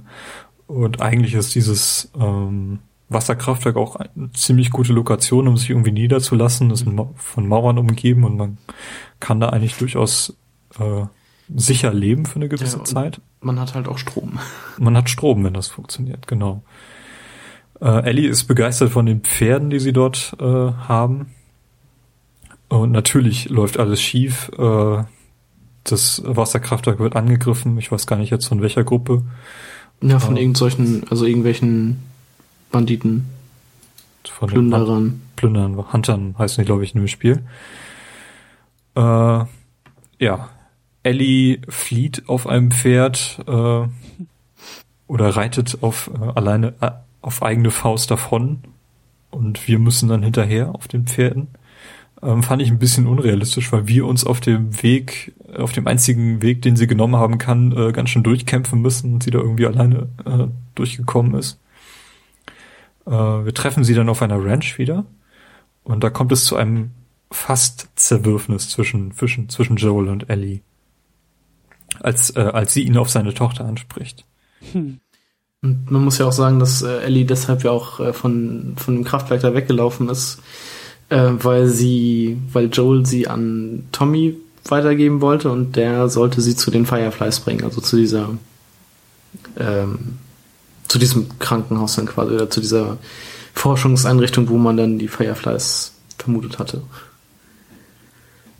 Also Joel wollte sie halt abgeben und das wollte Ellie nicht. Mhm. Stimmt, ja. Also die, das Ziel, was wir dann, also die, eben die Ranch wird dann nochmal angegriffen, das kommt nochmal zu so einer Szene und äh, äh, wir kriegen ein neues Ziel. Wir sollen sie jetzt zu einem Forschungslabor äh, der Universität von Colorado bringen und trennen uns dann wieder von, von Tommy, der zurück zu seiner Frau zurückkehrt. Ja, es gibt wieder so einen so einen Sprung. Äh, wir sind jetzt auf dem Universitätsgelände. Ähm, finden dort Hinweise von, äh, dass dort Biologen gewesen sind. Äh, War das, aber auch, war das nicht auch so ein, so ein, so ein halber Zoo irgendwie, der da? ja, Nee, das sind ganz viele Affen. Genau, Und Affen sind da. Giraffen. Nee, das kam erst zum Schluss. Die Giraffen waren später, ja. Das, das kam zum Schluss kurz vor dem, kurz vor dem anderen Krankenhaus dann. Ja, also ähm, die haben da anscheinend an Affen geforscht und äh, finden dort Audiologs von einem verstorbenen Forscher, der offenbar von einem infizierten Affen dann gebissen worden ist.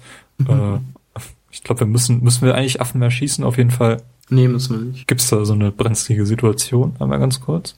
Mit Affen? Ja. Ja, äh, wir werden kurz erschreckt.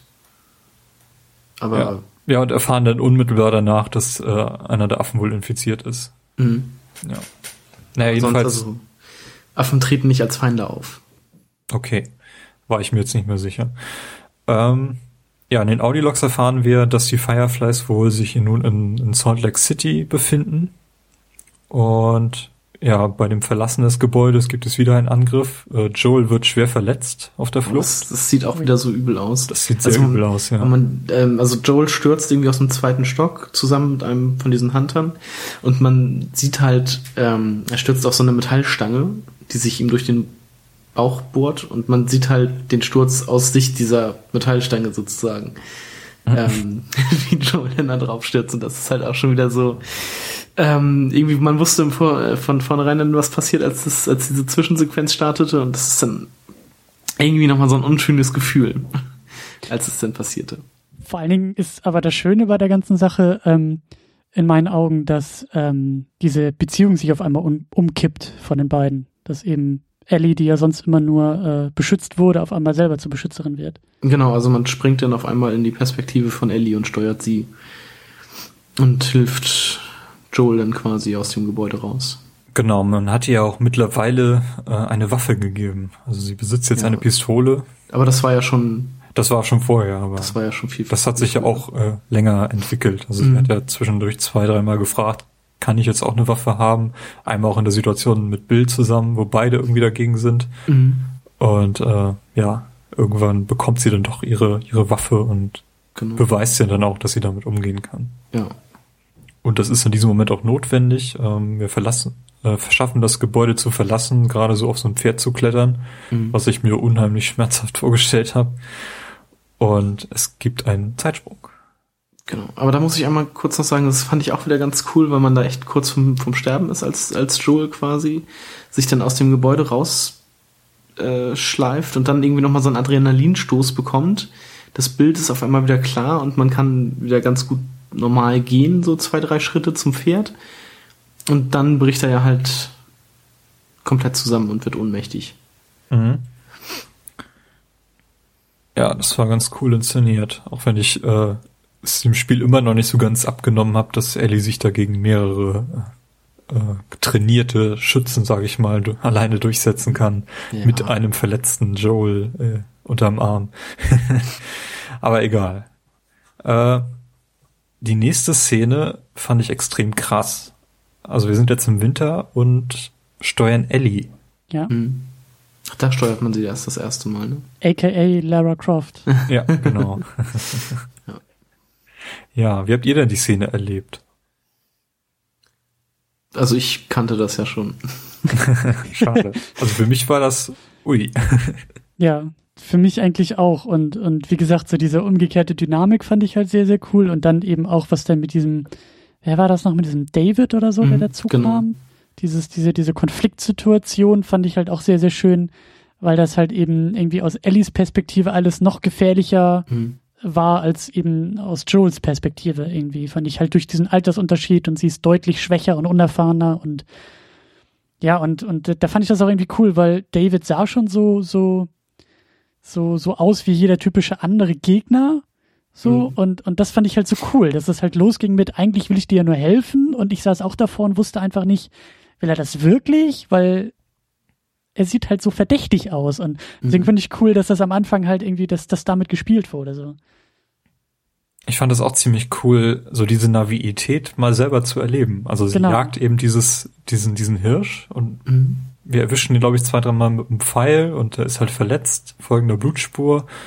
Und irgendwann äh, ist das eben nicht mehr diese offene Wald, sondern ja, das ist so ein, so ein Sägewerk so, oder sowas.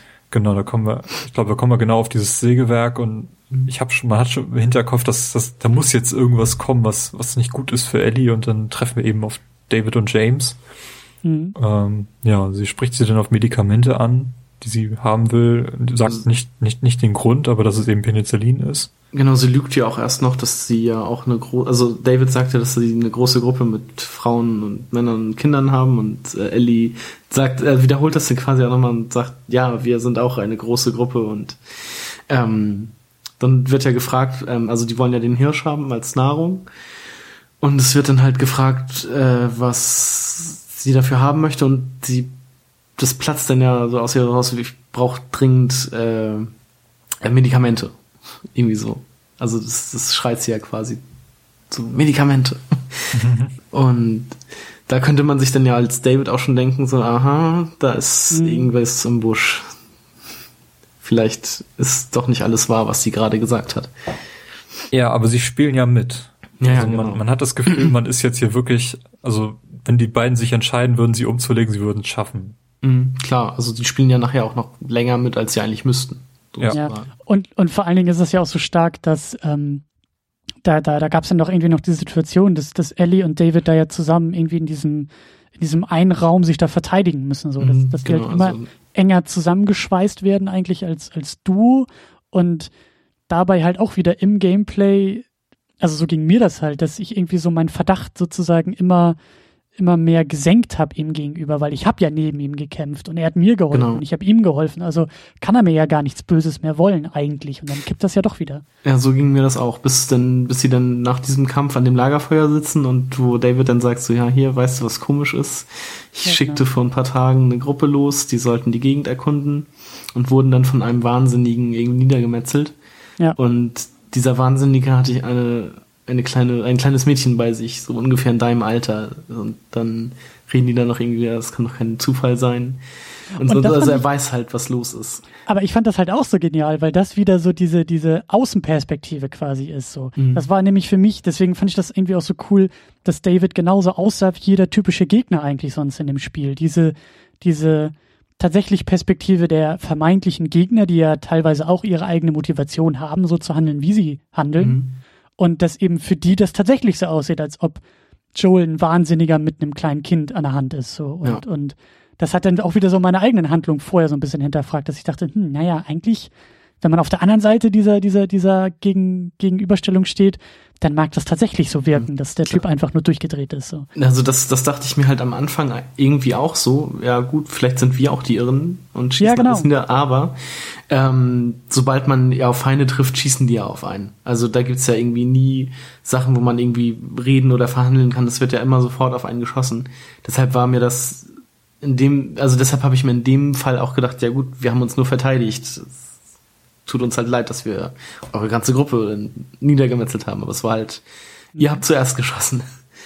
Ja gut, okay, natürlich. Aber äh, also mich hat's halt wieder so ein bisschen an diese, an diese, an diese Kritiken zu Uncharted eben erinnert, ne? Dass Nathan Drake halt auch so ein Wahnsinniger mit einer Pistole einfach nur ist, mhm. äh, der halt auch durch die Gegend metzelt. Und interessant bei der ganzen Sache ist, dass David im Original, also ich habe es halt auch auf Englisch gespielt, und David wird im Original von Nolan North gesprochen. Ja, die. Der ja eben der Synchronsprecher von, von Nathan Drake in den Uncharted-Spielen ist. Und mir ist es aber auch überhaupt nicht aufgefallen, weil er seine Stimme echt, echt gut verstellt. Und ich habe das dann erst später in dieser, in dieser Dokumentation gesehen, mhm. zu dem Making-of äh, von dem Spiel. Und war auch total irritiert, weil ich halt nicht wusste, dass, also ich habe es einfach nicht gehört. Ja, das habe ich mir heute auch nochmal angeguckt, die Doku. Ja. Schade, ich habe sie noch nicht gesehen. Ja, bei mir war in der Szene, als sie mit David am Lagerfeuer sitzt ähm, und er das so aufbereitet hat, ähm, da ist dieser Wahnsinnige mit dem Mädchen, äh, habe ich überlegt, so was waren dann die letzten Gefechte, die wir gemacht haben und dann so, ja, eigentlich hat er recht irgendwie. Äh, einer von den Gruppen wird's wohl gewesen sein und, und hm, ich kann nicht das Gegenteil beweisen, dass wir das nicht waren. Also ich denke mal, so weit wird Ellie mit dem verletzten Joel ja nicht gekommen sein. Deshalb wird das ja quasi die, die Gruppe gewesen sein, kurz bevor sie, bevor Joel sich da so schwer verletzt hat. Ich denke auch, ja. Äh, naja, James kommt in die Szene zurück, unterbricht das ein bisschen, äh, hat auch das Penicillin dabei und mhm. die beiden lassen sie gehen. Ähm, und sie flüchtet dann auch, aber ich denke mal, sie folgen dann auch ihren Spuren. Es ist ja überall Schnee mhm. und dann relativ einfach, äh, sie wiederzufinden. Ähm, wir springen trotzdem ähm, in den nächsten Morgen hinein, nachdem sie Joel versorgt hat und sehen, wie dieser Raum, in dem äh, Joel und Ellie sich befinden, von nun der gesamten Gruppe um David und James herum angegriffen wird. Mhm. Und äh, Ellie springt halt eben auf das Pferd, was sie immer noch hat. Und in einer ziemlich krassen Fluchtszene, wie ich finde, äh, flüchtet sie halt mit dem Pferd durch die wahnsinnige Gruppe von, von Leuten, die ständig von allen Seiten schießen. Genau, und dann nach einer Zeit, nach einem bestimmten Abschnitt des Weges dann auch das Pferd töten. Ja, genau. Und man in so eine kleine Klippe runterfällt. Ja, dann diesen lustigen Küstenwanderweg da lang geht. Mhm. Ja. Genau. Ja, Ellie wird dann schließlich gef doch gefangen genommen in einem Wirtshaus. Äh, und ja, sie, sie, befindet sich dann in einer Zelle, bekommt gerade von, von David was zu essen. Und äh, davor gibt es noch so eine kleine Szene, wo auf einem Tisch ein, ein Torso liegt, dem gerade der Arm abgehackt wird. Genau, James bearbeitet ihn gerade und James war das zerstückelt ihn. Mhm. Mhm. Also sind wir ja wahrscheinlich ist das wahrscheinlich eine Gruppe von Kannibalen, in die wir die hier hineingeraten sind. Genau, also die essen halt auch alles, was, was sie so kriegen können. Und in den folgenden Szenen fällt das Spiel wieder ein neues Element auf, nämlich den ständigen Schnitt zwischen Joel und Ellie. Denn mhm. äh, Joel wacht jetzt auch gerade wieder auf. Also es passiert ungefähr, also nachdem Ellie es fast schafft, David den Schlüssel abzunehmen und ihm dabei den Finger bricht, mhm und er dann langsam die Geduld verliert. Da äh, vergeht doch auch noch mal eine Nacht. Kann sein, ja. Genau, also ähm, sie bricht ihm den Finger und dann kommt er ja, oder sagt er ja irgendwie, ähm, wir sehen uns morgen oder irgendwie sowas. Und also da wird noch mal eine Nacht vergehen. Okay, genau. Wir springen dann rüber zu Joel, der nun wieder bei Bewusstsein ist, aufwacht, ähm, sieht, dass, dass Ellie verschwunden ist, dass er da alleine ist. Mhm. Äh, ja, in welche Richtung geht man? Also ich habe mich gefragt, in welche Richtung würde ich gehen, wenn ich überhaupt nicht wüsste, wo sie, wo sie sein könnte. In die ähm, Richtung, das, aus der die Schüsse kommen. Genau, das macht uns das Spiel so ein bisschen einfach. Also ich hatte auch das Gefühl, dass da noch so eine Blutspur oder sowas auf dem Boden wäre. Das war aber nachher trotzdem irgendwie nur so eine, so eine schneefreie Stelle. Aber dann dachte ich, ähm, also ich dachte halt, dass da irgendwie so eine Spur ist, bin da hingegangen und wurde dann auch direkt beschossen. Und dann wusste ich, okay, aus der Richtung kommen die Gegner, dann muss ich da wohl hin. Und er ist auch ziemlich skrupellos, äh, nimmt schließlich auch zwei von denen als Geisel oh, und äh, foltert sie ziemlich, um, um eben Ellies Position herauszubekommen. Mhm. Bester Jack Bauer-Manier. Ja, stimmt, ja. Jack Bauer. Jack Bauer ist auch da. Ja. Stimmt, bei ihm war es immer auch die Tochter, die entführt wurde. The ja. daughter. jo, äh, ja, die beiden tötet er auch trotz, trotz der Folter und obwohl er die Position erfahren hat. Ähm, wir schneiden wieder zurück auf, auf Ellie, ähm, die nun bei zwei, äh, von zwei Leuten bewacht wird und ähm, soll, glaube ich, auch gerade auf diesen Tisch vorbereitet werden. Ja, das sind dem, auch wieder David und James. Das sind wieder David da, und James? Die sie da rausholen, ja. Also aus dem Gefängnis und auf den, dann auf den Tisch schmeißen. Genau, in letzter Sekunde erzählt sie dann doch ihr Geheimnis, dass sie so eine Art Heilmittel in ihrem Körper tragen könnte, weil sie eben infiziert ist. Nee, ich, äh, sie sagt einfach nur, dass sie gebissen wurde und dass sie sich, dass, dass, kurz vor der, dass sie kurz vor der Verwandlung steht. Also sie sagt nichts von dem Heilmittel oder beziehungsweise, okay. dass sie immun ist. Ja gut, das kann sein. Ähm, aber sie schafft es auf jeden Fall, James umzulegen. Genau. Und äh, dann vor David zu fliehen, in diesem mittlerweile nebligen Ort. Ja, also so ein Schneesturm ist darauf gezogen. Das ja. fand ich auch ziemlich cool, dass man da in diesem Schneesturm quasi den, den Leuten, weil man ja keine Waffe bei sich trägt, man hat ja seinen Rucksack verloren, äh, dass man in diesem Schneesturm nur mit einem, also mit einem Messer bewaffnet, äh, vor den Leuten fliehen muss. Das finde ich übrigens auch ein ziemlich cooles Gameplay-Element, das mit dem Rucksack.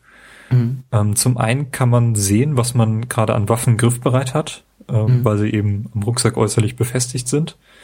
Und wenn man eben den Rucksack nicht dabei hat, wie in dieser Szene, ähm, dann hat man eben auch nur vielleicht das Messer in der Hand und kann mhm. auch keine, keine Medikits benutzen und ähm, das fand ich ziemlich gut umgesetzt. Also das funktioniert in mehrfacher Hinsicht ganz gut. Mhm.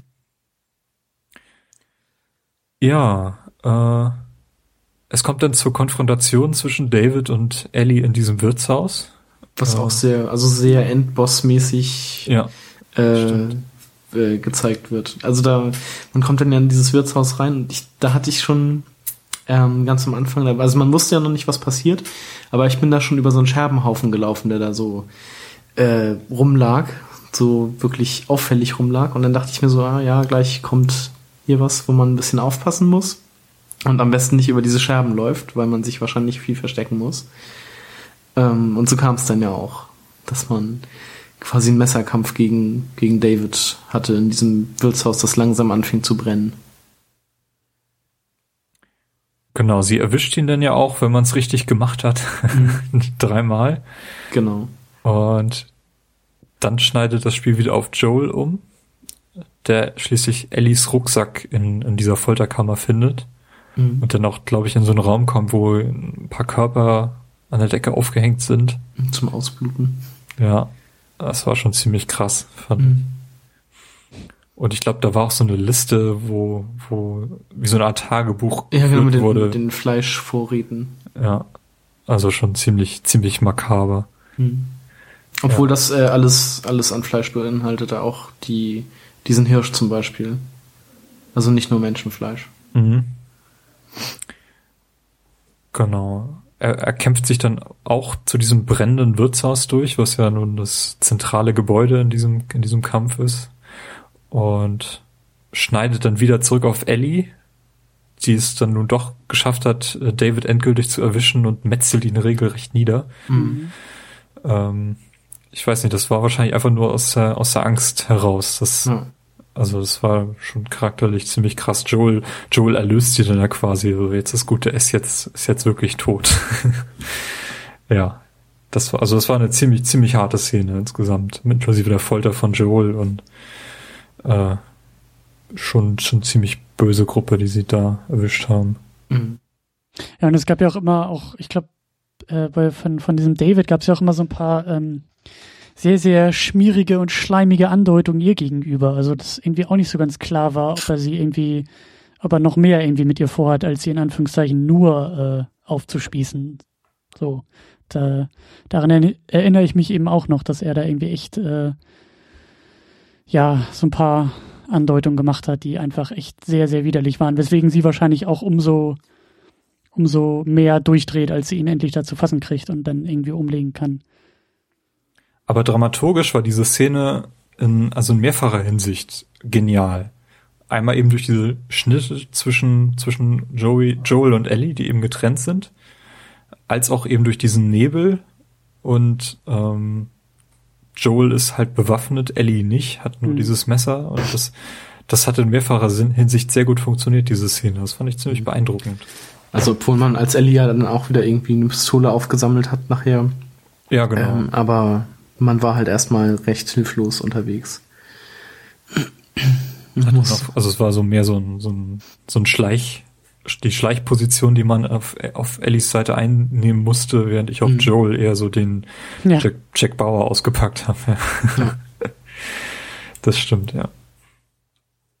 Ja, aber ich glaube auch, wie gesagt, dass es, dass es für sie äh, ein wichtiger Moment war und das, das finde ich auch gut, dass das Spiel eben auch sowas mit aufgreift. Also mich erinnert das so ein bisschen an diese, an diese Geschichte aus ähm, der ersten Season von Walking Dead, von dem Videospiel, wo es darum geht, Clementine den Umgang mit Waffen beizubringen. So diese Frage von, wie viel hält man von den Kindern fern von dieser eigentlich recht ähm, krassen Welt und wie viel oder wie sehr müssen die sich in dieser Welt selbst auch beweisen können. So, und ich meine, klar, das war jetzt bei Ellie so das größte Extrem im Grunde genommen, aber ich fand es halt irgendwie, also das ist so das, das, das Gegenstück zu diesen was wir vorhin besprochen hatten, diese, diese lockeren Momente, wo sie zum Scherzen auflegt und wo sie irgendwie diese Welt als Spielplatz ansieht, dann gibt es immer solche Momente, die zeigen, ja, dieser Spielplatz ist aber auch extrem gefährlich, wenn du nicht aufpasst. Und ähm, das lässt sie, glaube ich, auch dann so im, La im, Laufe der weiteren Geschichte auch noch so ein bisschen weiter reifen und auch so ein bisschen, ähm, ja, wachsen irgendwie. Ja, auch schon zuvor. Also sie versucht ja irgendwie permanent in den ruhigeren Momenten, wo es dann auch zu Gesprächen zwischen Ellie und Joel kommt, ähm, sich selbst zu beweisen, ihm zu beweisen, dass sie mehr ist als nur das Schmu die Schmuggelware, die zu den ja. Fireflies gehen soll. Am Anfang ist es doch mit der Waffe, dass sie ihm halt darum bittet, eine Waffe zu kriegen. Dann kommt irgendwann der Moment, wo sie die Waffe hat. Später muss sie halt auch in dieser einen Szene von oben mit so einem Jagdgewehr schießen, während man selbst unten äh, halt sich um die, um die Gegner kümmert und eben sie als Rückendeckung hat, was sie dann auch ganz gut macht. Und ähm, ich weiß nicht, ob Joel das nicht sehen will, dass sie, dass sie mehr wert ist als eben nur dieses, als so ein Gepäck, was er irgendwie mitschleifen muss. Ähm, also es entwickelt sich halt ganz langsam über das ganze Spiel hinweg, diese, diese Beziehung zwischen den beiden. Ich finde diese ruhigen Stellen zwischen den Kämpfen, die finde ich übrigens auch sehr gut gemacht. Also man trifft, ja, also man findet ja zum einen äh, einmal diesen Eiswagen mit, mit Henry und Sam noch zusammen wo sie dann erzählen, dass es so ein, damals so ein Auto war, das halt durch die Gegend gefahren ist und Eis verkauft hat. Das konnten sich die beiden Kinder dann ja auch nicht wirklich vorstellen. Ähm, zum anderen, dass äh, Ellie einfach das, das Pfeifen lernt. Das fand ich auch ganz witzig. Ähm, ich äh, erinnere mich auch an einen Moment, ähm, wo sie irgendwie so ein Tagebuch zu lesen bekommt. Ich glaube, da ist sie abgehauen auf diese Ranch oder so. Mhm. Und dann liest sie in so einem Tagebuch äh, von vor dem Ausbruch ja anscheinend mhm. irgendwie ein Mädchen, was sich irgendwie total viele Sorgen macht, was sie irgendwie zur Schule anzieht, weil da ist da so ein Junge und der ist ja ganz süß und so. Und dann hat sie ja auch irgendwie gefragt, waren das wirklich damals die Sorgen so? Hat man sich ja. in meinem Alter um sowas Sorgen gemacht? So, und das konnte sie sich halt auch überhaupt nicht vorstellen. Mhm. Und ähm, ja, genau, das, da, da gibt es echt einige schöne Momente, die so, ja, die so funktionieren. Als sie da kurz vor diesem Hotel sind und ähm, man in dieser Bar ist, wo man diese Kaffeemaschine sieht und Joel dann sagt, oh, ich hätte jetzt wirklich gerne einen richtig schönen Kaffee. Und das fand ich dann halt auch wieder so gut.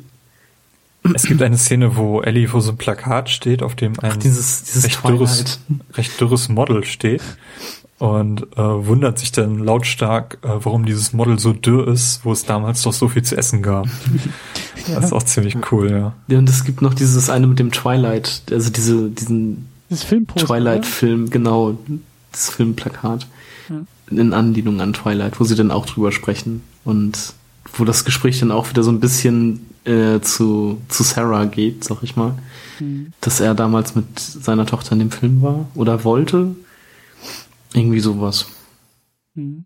Aber ähm, auch nochmal zurück zu dieser, zu dieser ähm, Beziehung zwischen Joel und Ellie und wie sehr Joel sie irgendwie als, als ähm, nicht Objekt, aber zumindest irgendwie so versucht, kleiner zu halten, als sie ist. Ähm, das finde ich halt auch total spannend, weil, weil ähm, für sie, also die, die, die ganze Geschichte ja aus Ellies Perspektive ja auch, sie ist in der Pubertät und in gewisser Weise ist das ja durchaus auch als Metapher für die Pubertät irgendwie äh, mit anzusehen. Halt diese, diese, diese Beziehung zwischen Kindern in der Pubertät und Eltern und diese Frage, Kinder rebellieren gegen die Eltern, weil sie erwachsen werden und erwachs als erwachsen anerkannt werden wollen und die Eltern, die aber gleichzeitig sagen, nein, ihr seid noch unsere Kinder und wir wollen nicht, dass ihr auf einmal erwachsen werdet. So, das ist ja auch die Pubertät. Und das finde ich halt irgendwie sehr, sehr schön, dass die ausgerechnet diese beiden diese Beziehung auch so aufbauen, dass, dass Joel immer sie immer nur betrachtet als jemand, den er beschützen muss. Das ist irgendwie sozusagen die Ersatztochter, die da irgendwie jetzt die zweite Chance, die er hat und jetzt will er es richtig machen und äh, die will er beschützen. Und Ellie, die aber gleichzeitig auch sagt so, hey, ich bin aber mehr als nur dieses Opfer, was beschützt werden muss, sondern ich kann ja auch irgendwie meinen eigenen, ähm, äh, ja, mich, mich selbst verteidigen und bin mein eigener Mensch und das finde ich halt auch schön, dass, dass äh, diese Seite der Beziehung bei den beiden auch so mit durchkommt. So. Mal ist sie auch das kleine Mädchen, was beschützt werden will, weil das ist auch völlig normal in dem Alter. Aber sie versucht irgendwie immer wieder dagegen anzugehen und äh, hat da eben auch solche Momente. Deswegen auch diese Geschichte da im Winter, wo sie da mit Pfeil und Bogen unterwegs ist und selbst auf einmal so diese erwachsene Person irgendwie sein muss und auch sein kann. Das fand ich auch sehr schön gemacht. Ja, es gab irgendwie so diesen Umbruch irgendwann. Also gerade am Anfang des Spiels versucht Joel, ähm, also so war es mein Eindruck zumindest, ähm, zu verhindern, dass äh, Ellie in ihm Gefühle weckt an seine eigene Tochter. Ja. Also versucht sie irgendwie ähm, auf Distanz nicht an sich ranzulassen, genau. Und das bricht halt auch, also ich fand das ganz, das bricht halt ganz stark äh, kurz vor Salt Lake City auf, wo sie dann da in diesen Tunnel gehen und er dann meint, oh, wenn wir wieder zu Hause, wenn das hier alles vorbei ist, dann bringe ich dir Gitarre spielen bei und so, wo sie sich dann, ähm, also wo er quasi sich damit sozusagen abgefunden hat, sie als, als Tochterersatz sozusagen zu behalten. Irgendwie, also, oder weiterhin mit ihr zu leben. Behalten ist, glaube ich, das falsche Wort. ja, eben. Aber, also, wenn sie das möchte, kann sie halt bei ihm bleiben und das wird da nochmal ganz gut gezeigt. Ja. Also gerade weil wir immer wieder diese Zeitsprünge haben, die ja auch nicht gerade klein sind. Das sind ja mehrere Wochen, die wir immer wieder überspringen. Mhm. Ähm, ist da eben auch Zeit, solche, solche Gefühle dann auch zu festigen. Mhm. Und ich habe mir während des Spiels irgendwann nicht mehr vorstellen können, dass er jemals wieder zurückkehrt in diese Quarantänezone, äh, wo er eben vorher zusammen mit Tess diese kleinen Schmuggelarbeiten gemacht hat. Das, das war für mich irgendwann nicht mehr drin. Und Salt Lake City ist ja auch jetzt noch nicht gerade nah dran an, an Boston. Mhm. Ähm, das sind ja auch enorme Distanzen, die da zurückgelegt werden. Und, ähm, ich hatte eher so den Eindruck, dass äh, er irgendwann, also dass er selber eingesehen hat, das kann eigentlich gar nicht mehr mehr anders sein, als es jetzt ist. Ja, Mit es gibt kein Zurück mehr. So. Ja, genau, aber er hatte, er hatte dann ja auch für sich beschlossen, schon irgendwie nach der, nach der ganzen Sache einfach wieder zu seinem Bruder zu gehen und da dann zu leben. Das war ja vorher auch schon sein Plan dann. Also das hat er ja während der Reise irgendwie erkannt. Okay, ja, genau. Wir sind jetzt äh, nach dieser Szene im Wirtshaus mit David, sind wir jetzt im Frühling. Äh, mhm. das Spiel fängt wieder an so einer Autobahn an. Ellie ist total abwesend, reagiert gar nicht auf das, was, was Joel sagt. So, hilf mir mal bitte hier, äh, da oben ist eine Leiter, musst du mir mal runterhelfen. Ähm, sie erwacht dann aber doch wieder zum Leben, als da Giraffen herumlaufen. Genau, das ist auch eine unfassbar gute Szene. Ja. Ja, das war, war ziemlich krass. Ich hatte gehofft, ich komme den irgendwann nochmal näher, aber das war eigentlich auch schon recht schön inszeniert, dass man da in dem Gebäude ist und Ellie da total aufgeregt immer vorwegrennt und äh, Hast du die Giraffe nicht gestreichelt? Äh, doch, von oben macht man das, glaube ich, ne? Ich weiß genau. gar nicht mehr. Genau, also die frisst dann ja an diesem Strauch rum, der da in dem Gebäude wächst. Oder dieser Baum und dann kann man halt nah rangehen. Moment. Ja, genau. kann man halt nah rangehen und sie streicheln. Ja. Okay, stimmt, da war was, ja. Ja, finde ich, finde ich aber auch schön und auch wichtig, dass es halt auch so, so, so Momente gibt von trotz all des Schreckens und all der, der Hässlichkeit in dieser Welt gibt's eben auch Momente voller Wunder irgendwie oder mhm. voller Staunen und, und ähm, gerade so aus ihrer Sicht, so aus der Sicht des, des Kindes oder des pubertierenden Kindes ist das irgendwie auch, auch schön und, und äh, wichtig. So. Ich glaube, er hätte das so gar nicht wahrgenommen, wenn sie nicht dabei gewesen wäre und wenn sie nicht so diese, diese, diese, ähm, diesen Eifer gehabt hätte für diesen Moment. Mhm. Ja, in einer der nächsten Szenen ist auch extrem wichtig, ähm, spricht sie Joel dann nochmal auf seine Tochter an und wir erinnern uns alle, was passiert ist, als sie das zum ersten Mal gemacht hat. Ähm, und sie zeigt ihr nun auch ein Bild, äh, was sie von Maria geklaut hat. Also ich glaube, es war Maria, die, die Frau von, von Tommy. Mhm. Nee, das hat Maria hat's ihr gegeben. Oder also erst, erst hatte Tommy das äh, Joel gezeigt und der wollte das nicht haben. Und äh, Maria, obwohl, nee, doch, ich glaube, Ellie hat es dann von Maria geklaut. Oder sie hat es ihm einfach gegeben, da bin ich mir jetzt nicht mehr hundertprozentig sicher. Also ich habe auf jeden Fall hatte irgendwie dabei. Im, im, Hinterkopf, dass sie es geklaut hat. Mhm. Und äh, Joel auch diesmal, ähm, also diesmal auf jeden Fall anders drauf ist, das Bild auch im Empfang nimmt. Mhm. Äh, und man hat gemerkt, da ist jetzt eine enorme Entwicklung innerhalb von, von Joel äh, vorangegangen, die jetzt dafür gesorgt hat, dass äh, jetzt eine, nicht nur eine andere Sicht auf eben seine Tochter hat oder so, sondern vor allem auch auf, auf Ellie. Mhm. Also er sagt ja noch, als er das Bild bekommt, so, man, man kann der Vergangenheit wohl doch nicht aus dem Weg gehen. Irgendwie sowas kam dann aber auch noch. Ja. Und dann kommen wir jetzt langsam zur Endszene, die sich in meinen Augen ziemlich lang hinzieht. Wir sind in einem überfluteten Komplex. Ähm, Ellie ertrinkt fast und äh, Joel muss sie schließlich wiederbeleben und wird dabei von den Fireflies überwältigt, äh, während er sie wiederbelebt. Und wir wachen dann in einer Zelle wieder auf und erfahren, dass Ellie gerade auf eine OP vorbereitet wird, die sie vermutlich nicht überleben wird weil gar keinen Fall überleben wird. Wie war das mit dem mit dem Hirnstamm? ja, sie müssen ja genau, sie müssen halt das äh, quasi den Schädel aufmachen, um dann an diesen Pilz zu kommen, der sich da halt nicht entwickelt hat oder beziehungsweise der da ist, aber sich halt nicht weiterentwickelt hat. War das nicht so?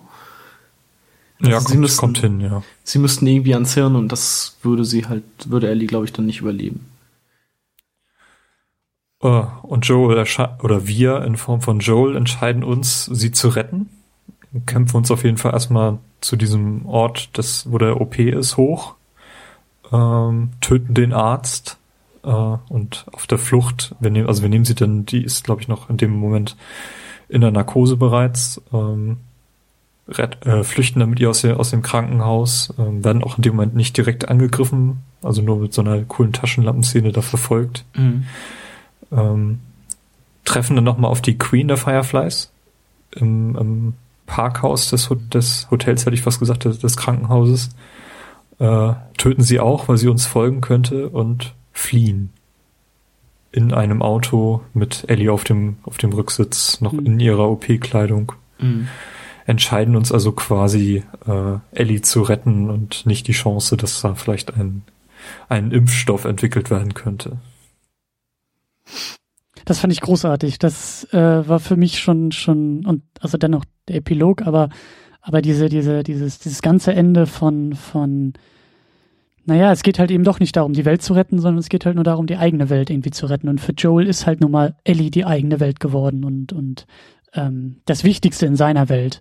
Mhm. Und ähm, das finde ich halt irgendwie klasse, dass das halt auch eben, wie gesagt, bei so einem Big-Budget-Videospiel äh, schon, schon fast so eine Art Twist irgendwie ist, auch für das Medium, weil das halt so bis dahin eine, eine so ähm, alltägliche und, und normale Geschichte irgendwie war mit dem Aufbau, ne? So wir sind die Auserwählten, hier diese eine Person hat, hat irgendwie den Schlüssel zur Rettung der Welt und du bist irgendwie der, der starke Spieler, äh, in Form von Joel, der sich halt durch diese Welt kämpft, um diesen Schlüssel halt irgendwie zum äh, ja zum Ziel zu bringen. So, das ist doch eigentlich die typische Videospielformel seit Jahrzehnten schon fast. Und wie das dann eben auf dieser auf dieser Erzählebene halt sozusagen invertiert wird, indem Joel halt eingreift und sich halt bewusst dafür entscheidet und eben auch nicht dem Spieler die Entscheidung überlässt. Man hätte ja auch so wie bei anderen äh, äh, etwas offeneren äh, Shootern erwarten können, dass da so ein Entscheidungsmoment kommt. Ne? So du als Spieler, so drückst du X, dann rettest du Ellie, drückst du Y, dann rettest du die Welt so ungefähr. Mhm. Das wird dir halt auch nicht gegeben, sondern es wird halt einfach gezeigt, dass diese Entscheidung von Joel getroffen wird und du musst sie halt nur noch ausführen. Und ähm, ja, und es geht halt eben darum, seine Welt, sein, sein, sein Leben, sein Lebensinhalt irgendwie zu retten. Und das finde ich halt total geil. Das ist, äh, da, also das habe ich so auch noch nicht erlebt irgendwie in einem Videospiel. Also ich fand auch die Umgebung hat mich zumindest ähm, die Position von, von Joel besser verstehen lassen. Ähm, also ich befinde mich da in einem Krankenhaus, wo irgendwie die meisten ähm, Gebäude keinen Strom haben oder abgeschaltet wurden, damit eben die Energie, die zur Verfügung steht, für den OP äh, funktioniert. Und es sind eigentlich jede Menge Wachleute da, aber wer von denen hat eigentlich wirklich Ahnung, wie man so einen Impfstoff entwickelt? Ja. Ähm, sind die nicht vielleicht doch alle schon tot? Wie groß ist überhaupt die Chance, dass, äh, dass da was entstehen kann? Also habe hab ich wahrscheinlich auch in mir selber dann abgewogen, würde ich jetzt so handeln wie Joel? Äh, und ich weiß nicht, wahrscheinlich hätte ich das auch getan. Also das Spiel muss, äh, hat mich natürlich hat mir natürlich keine, keine Wahl gelassen als Spieler, aber ähm, ich konnte es zumindest nachvollziehen. Es sah, war, ja. sah auch einfach alles nicht so professionell aus, dass man sagen könnte, äh, ja, die haben jetzt auch die Mittel dazu äh, und dass äh, die Chancen gut sind, dass da irgendwie was draus entstehen könnte. Ja. Mhm. Naja, und als er dann wirklich dann diesen OP reinstürzt und direkt den, den Arzt da umbringt, äh, ist das sowieso ist die Entscheidung sowieso längst gefallen. Ähm das, das hat auch wieder was äh, von, von dem, was David ja vorher meinte, ne? So, da kommt wieder der Wahnsinnige und, und metzelt da irgendwie durch die Gegend. Ja. Und das also fand ich halt aber irgendwie cool. Aber da war es tatsächlich dann mal, dass, dass Joel da wirklich Wahnsinnige ist. ja, den Eindruck hatte ich auch. Also da hat er wirklich alles niedergemetzelt, was mhm. da war. Und das war in dem Fall nicht wenig. Ja. Also die Szene hat sich auch ganz schön, ganz schön hingezogen im mhm. Vorfeld, ja. Stimmt. Naja, aber dann kommt noch dieser wunderschöne Epilog. Ähm, Ellie liegt eben im Auto hinten, wacht langsam auf während der Fahrt. Ähm, und ja, Joel lügt sie an. Ja, aber ja. auch echt schlecht, wie ich finde. Also, das ist so, also sie fragt dann ja irgendwie, was passiert ist und warum sie noch ihre OP-Klamotten anhat und dann meinte er ja, ähm, ach, die haben da äh, ganz viele Leute, die gebissen wurden, aber die nicht infiziert, äh, bei denen das nicht ausgebrochen ist, so Dutzende und ähm, deshalb äh, ist es okay gewesen, dass ich dich mitgenommen habe oder irgendwie sowas, aber das kam halt auch überhaupt nicht ähm, also man, man, das, das kam halt wirklich sehr gelogen rüber und nicht mal, also das war irgendwie sehr leicht zu durchschauen, dass das eine Lüge ist. Also als wenn er sich dann noch nicht mal Mühe mitgegeben hätte. Ja, und auch so, so ablockend, ne? So ähnlich hm. wie halt immer die, die, vorher die Geschichte mit Sarah, so, da hat er ja auch immer nur so abgeblockt und, und jetzt war ihm das ähnlich unangenehm, irgendwie darüber ja. zu sprechen, so, weil es, ja. Ja, ähm, ja, sie er bringt sie quasi dann in die Berge mhm, und also wieder zu ja. dem Wasserkraftwerk. Genau, und ähm, dann gibt es noch einen, einen letzten Dialog. Mhm. Ellie erzählt ihm, dass sie nicht alleine war, als sie gebissen wurde, ähm, dass sie, sie bei ihrer Freundin Riley war. Ähm, die Szene spielen wir dann ja noch im, im DLC nach. Und dass sie damals zusammen sterben wollten, weil sie beide gebissen wurden. Und eben Riley, Riley ist gestorben, sie nicht, äh, und dass sie seitdem eben viele Freunde verloren hat und mhm. äh, eben auch Tess. Und sie stellt Joel quasi die Frage, oder Joel, Joel soll schwören, dass alles wahr ist, was er ihr erzählt hat im Auto. Mhm. Ähm, er bejaht. Äh, ich glaube, das letzte Wort ist dann einfach nur okay. Und mhm. wir sehen dann den Abspann. Genau. Also sie sagt ja auch noch sowas wie, ähm, also wir haben uns vorgenommen, beide gemeinsam zu sterben und ich warte immer noch darauf. Ähm, wo man dann halt auch so ein bisschen ähm, sieht, dass sie sich halt auch im Grunde mehr oder weniger gerne geopfert hätte für eine für ein Heilmittel gegen die gegen diese Pilzinfektion und dass ihr das jetzt halt auch wieder verwehrt wurde. Ja, auch, auch die Schuldgefühle, die sie wahrscheinlich hat, so als Überlebende, ne? So. Mhm. Alle anderen ja. sterben irgendwie um sie herum und sie, sie muss quasi überleben. So, sie kann halt nicht nicht, nicht sterben, hat, hat diese Option nicht. Und ähm, ich weiß nicht, wie das euch ging, aber gerade so dieser letzte Dialog und dann kamen die Credits, das war für mich im ersten Moment echt so ein, ein Moment von so, ja, weiß ich nicht, nicht Enttäuschung, aber so Überraschung war es vor allen Dingen, so dieses, weil ich dachte, ich war echt noch so naiv und dachte, ja klar, das Spiel geht noch weiter und jetzt finden wir irgendwie doch noch die Rettung und alles wird gut und irgendwie die Nachrichten, Breaking News, es wurde ein Heilmittel gefunden und alles ist toll und das war so meine Erwartung irgendwie noch und dann kam der Abspann und dann dachte ich auch, Moment mal, das, das, das kann doch jetzt nicht, das, das kann doch nicht sein, dass das Spiel so aufhört, das geht doch nicht, so. Mhm. Also das war auch so, so mein Empfinden. Ich fand das ein bisschen enttäuschend, als ich, als Aber dann doch plötzlich der Abspann kam. Ich fand es halt nicht also, enttäuschend im Sinne von, von äh, ich kritisiere das irgendwie dem Spiel gegenüber, sondern ich musste mich halt selber erstmal dran gewöhnen, dass auf einmal ein Videospiel so mhm. endet und vor allen Dingen auch ganz eindeutig zeigt, dass Joel sehr egoistisch ihr gegenüber ist und dass seine Liebe zu ihr schon fast so so so so ein bisschen über überschwänglich ist, so, so, so. Ähm, also er ist auch bereit, sie dafür anzulügen für seine eigenen Bedürfnisse und und das fand ich halt klasse, weil das halt auch eine Sache ist, so das kenne ich halt auch nicht in Videospielen. Das ist halt dann doch irgendwie ähm, selbst wenn es irgendwie mal so ein bisschen, bisschen abseits von Videospielerzählung, dann endet es doch meistens mit und irgendwie ist die Welt doch noch gerettet. Ich, ich erinnere da nur an unsere Diskussion noch zu Bioshock Infinite. So, das endet zwar auch auf einer sehr merkwürdigen Note, aber trotzdem irgendwie mit diesem Gefühl von, naja, wir haben es ja doch irgendwie geschafft. So, das, was uns das mhm. Spiel hier irgendwie als Aufgabe gegeben hat, das haben wir irgendwie erfüllt. Und das ist hier bei, bei The Last of Us ja eigentlich überhaupt nicht so. Und das finde ich aber gut. Ich musste mich erst dran gewöhnen, aber ich finde es dann doch irgendwie ziemlich, ziemlich gut. Also ich musste nach dem Ende erstmal drüber schlafen, so was habe ich jetzt eigentlich erlebt und ähm, habe mir da überlegt, wie könnte das jetzt weitergehen. Ähm, also ich kann mir zum Beispiel nicht vorstellen, dass die beiden da wirklich mehrere Jahre an einem Ort leben. Also nee. so gerade weil das Spiel eben so, äh, weil die eben auch so einen Überlebensinstinkt haben, das das würde für mich glaube ich nicht funktionieren. Und ob, wie lange dieses diese Beziehung zwischen den beiden äh, jetzt auf diesem Lügenkonstrukt ähm, funktionieren würde. Es ist ja quasi so, als, also wenn die jetzt als Vater und Tochter quasi weiterleben, ist das ja quasi so, als ob du äh, eine Tochter hast und ihr nicht sagst, dass sie adoptiert ist. Oder dass du es irgendwann, keine Ahnung, Jahre später erzählst und dann bricht halt für die Tochter irgendeine Welt zusammen. Also wenn er das ihr irgendwann sagen würde, ähm, du damals war das nicht so, äh, du hättest, es wäre die Chance da gewesen, dass man mit deiner Hilfe einen Impfstoff äh, entwickeln könnte, aber dann wärst du jetzt nicht hier oder sowas. Mhm. Ähm, da ist jede Menge Raum für Spekulation und das finde ich halt extrem spannend. Also in meinem Kopf äh, hm. variieren quasi die Optionen, die sich da jetzt auftun, was wie das weitergehen könnte. Ja, das stimmt. Und umso umso wichtiger fände ich, dass es jetzt zu diesen beiden Figuren keine Fortsetzung gibt. Also ich finde es gerade gut, dass es so endet. Und sollte es eine Fortsetzung geben zu, zu The Last of Us, dann würde ich mir echt wünschen, dass das ähm, dass das einfach, dass das Universum oder die Welt irgendwie fortgeführt wird und dass für ganz andere Charaktere, so wie halt, ähm, hattet ihr auch äh, angedeutet, da in diesen, in dieser Kanalisation sind ja irgendwelche Zettel von irgendwelchen wie hieß er noch, Ish oder so, mhm. diese, diese, diese andere Gruppe von Überlebenden, die auch schwere Entscheidungen treffen mussten, dass es halt eher in so eine Richtung geht. Also vielleicht schon Leute oder, oder Geschichten, von denen man irgendwo hier im ersten Teil irgendwo gelesen hat oder Andeutungen mitbekommen hat, aber die halt nicht direkt mit den beiden verbunden sind. So, das fände ich schon sehr, sehr geil, weil also ich finde das halt gerade gut, dass es offen irgendwie aufhört und dass irgendwie deren Geschichte einfach einfach so zumindest für den Moment erstmal abgeschlossen ist, obwohl sie halt nicht aufhört. Würdest du denn einen Nachfolger zu diesem Spiel sehen wollen? Oder in, also es ist ja nicht auszuschließen, dass da irgendwann mal was kommt.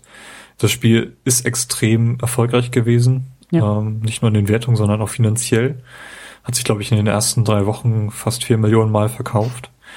Ähm, wie würde denn so ein Nachfolger aussehen, wenn es ihn geben würde? Also ich würde zum Beispiel von meiner Seite her sagen, dass man den ähm, Twist um Joel und Ellie wirklich ähm, ad acta legen sollte und vielleicht eine Parallelgeschichte oder eine Geschichte, die, keine Ahnung, noch zehn Jahre in der Zukunft ähm, mit anderen Charakteren eben stattfindet, wo man vielleicht mal an so einen Ort des Geschehens aus äh, The Last of Us äh, vorbeistreift, keine Ahnung, Salt Lake City oder auch an diesem, an dieser Universität, an diesem Forschungslabor. Aber dass man nicht direkt äh, so, ein, so einen Twist hat, wie es, wie es jetzt weitergeht mit The Last of Us. Ähm. Also das würde also das, das würde ich, glaube ich, gar nicht so cool finden. Also ich würde das schon ganz gerne sehen, wie das aufgelöst wird. Also wie, wie Joel und Ellie noch, noch weiter leben, beziehungsweise was passiert, wenn Ellie die Wahrheit herausfindet. Das würde mich schon interessieren. Ich fände halt cool, wenn sie das ähm, mit einer Fortsetzung halt auch in so einer Neben, in so einem Nebenaspekt irgendwie aufgreifen, wenn es da auch irgendwo Notizen gibt, wie du sagst, Timo, dass man irgendwo an, an irgendein Ort des Geschehens irgendwie kommt, ähm, nachdem die irgendwie auch da waren und dass es vielleicht irgendwelche Andeutungen gibt, irgendwelche Audiologs oder irgendwelche äh, Tagebucheinträge, die zumindest vielleicht die ein oder andere Andeutung machen. Aber ich finde es, wie gesagt, ähm, besser, wenn, wenn diese Geschichte einfach nicht ähm, weiter äh, großartig aufgegriffen wird, weil in meinen Augen ist die, ist die Geschichte zu Ende erzählt. So, natürlich kannst du sie noch, noch ewig weiter erzählen, aber ich fände es halt gerade gut, wenn es nicht gemacht wird, um zu zeigen, die Geschichte ist damit vorbei oder damit abgeschlossen oder das Wichtige ist zu diesen beiden Figuren gesagt, weil man könnte ja vielleicht auch diese ganze Geschichte so ein bisschen äh, äh, deuten als ähm, Joels Reise zur Akzeptanz, also dass diese ganze Geschichte äh, einfach nur diese, diese, vielleicht passt das auch zu diesen Five Stages of Grieving, also dass er einfach im Laufe der Geschichte, dass es eigentlich die ganze Zeit nur darum ging, wie er den Tod seiner Tochter verarbeitet und schlussendlich akzeptiert. Und wenn er das halt mit einer Lüge akzeptieren muss, äh, dann, dann ist es halt so. Aber Hauptsache, er hat irgendwie diesen Weg gefunden, damit, was, was das Spiel ja auch andeutet, mit seiner eigenen Vergangenheit abzuschließen, zu leben und ähm, ja, wenn er damit seine Zukunft auf eine Lüge aufbauen muss, dann ist es halt so, aber das ist die Entscheidung, die er trifft und das war's. So, das fände ich halt cool, wenn auch mal so Sachen auch mal für sich stehen können und nicht immer wieder. Das ist auch so ein bisschen das Problem jetzt bei Uncharted. Das ist eigentlich jetzt auch mit dem vierten Teil und wieder geht's um Nathan Drake. Das ist, ich finde es gut, wenn, wenn Entwickler und, und Kreative auch den Mut haben, irgendwann zu sagen, so, wir, wir belassen es jetzt hierbei und verfallen halt nicht in diesen Modus von unendlichen Fortsetzungen, die immer weiter erzählen. So. Also ein bisschen das Heavy Rain. Das steht jetzt mal ja, für genau. sich alleine und dann kommt, kommt was anderes. Also ich fände auch cool, wenn, wenn The Last of Us einfach jetzt äh, da bleibt, wo es ist und eben keine Fortsetzung Mhm. findet. Aber dafür fand ich das Ende dann halt doch zu unbefriedigend. Also ich will da schon noch ein bisschen mehr erfahren. Aber was willst du denn sehen? Willst du tatsächlich sozusagen die, die, die, die positive Auflösung, das Happy End? Ist es das, was du brauchst irgendwie? Ja, irgendwie schon. Also vielleicht nicht zwischen Joel und Ellie, aber irgendwie das Die Rettung Also- der Menschheit oder was ist das? vielleicht, ja. Aber also ich, ich weiß ehrlich gesagt selber noch nicht genau, was ich will. Ich weiß nur, dass ich mit dem, was ich habe, unzufrieden bin. Ähm, also in gewisser Hinsicht unzufrieden bin. Also ich weiß nicht, ich habe mir das, ich habe das jetzt durchgespielt und war irgendwie das Ende hat dem Ganzen doch noch mal so einen, so einen kleinen negativen Stoß gegeben. Mhm, Aber genau das ist es, was ich so gut an dem Ding finde, dass es halt eben nicht Ja. in dieses alte Muster verfällt von äh, äh, irgendwie ja poetischer Gerechtigkeit. Am Ende kriegen die, die gut waren, irgendwie was Gutes und die, die schlecht waren, was Schlechtes, sondern es bleibt halt irgendwie so irgendwo in der Mitte. Ja, das ist schon klar, aber Ja, ich, ich hätte halt gern das Happy End. ja. Ja, wer weiß, vielleicht müssen wir in fünf Jahren äh, die nächste Episode aufnehmen zur Fortsetzung und dann Sind wir alle, alle ganz entsetzt. Aber gibt es eigentlich ähm, Szenarien, Zombie-Szenarien, irgendwie Comic, Film oder so, wo mal das Ende einer Zombie-Apokalypse dargestellt wird, also wo irgendwie ein Heilmittel gefunden wurde und man jetzt Äh. irgendwie World War Z. World War Z? Ja. Okay, den habe ich nicht gesehen. ich habe den gesehen, aber schon gleich wieder vergessen. ja, so gut war der jetzt auch nicht, aber da finden sie halt zum Schluss irgendwie so ein Heilmittel.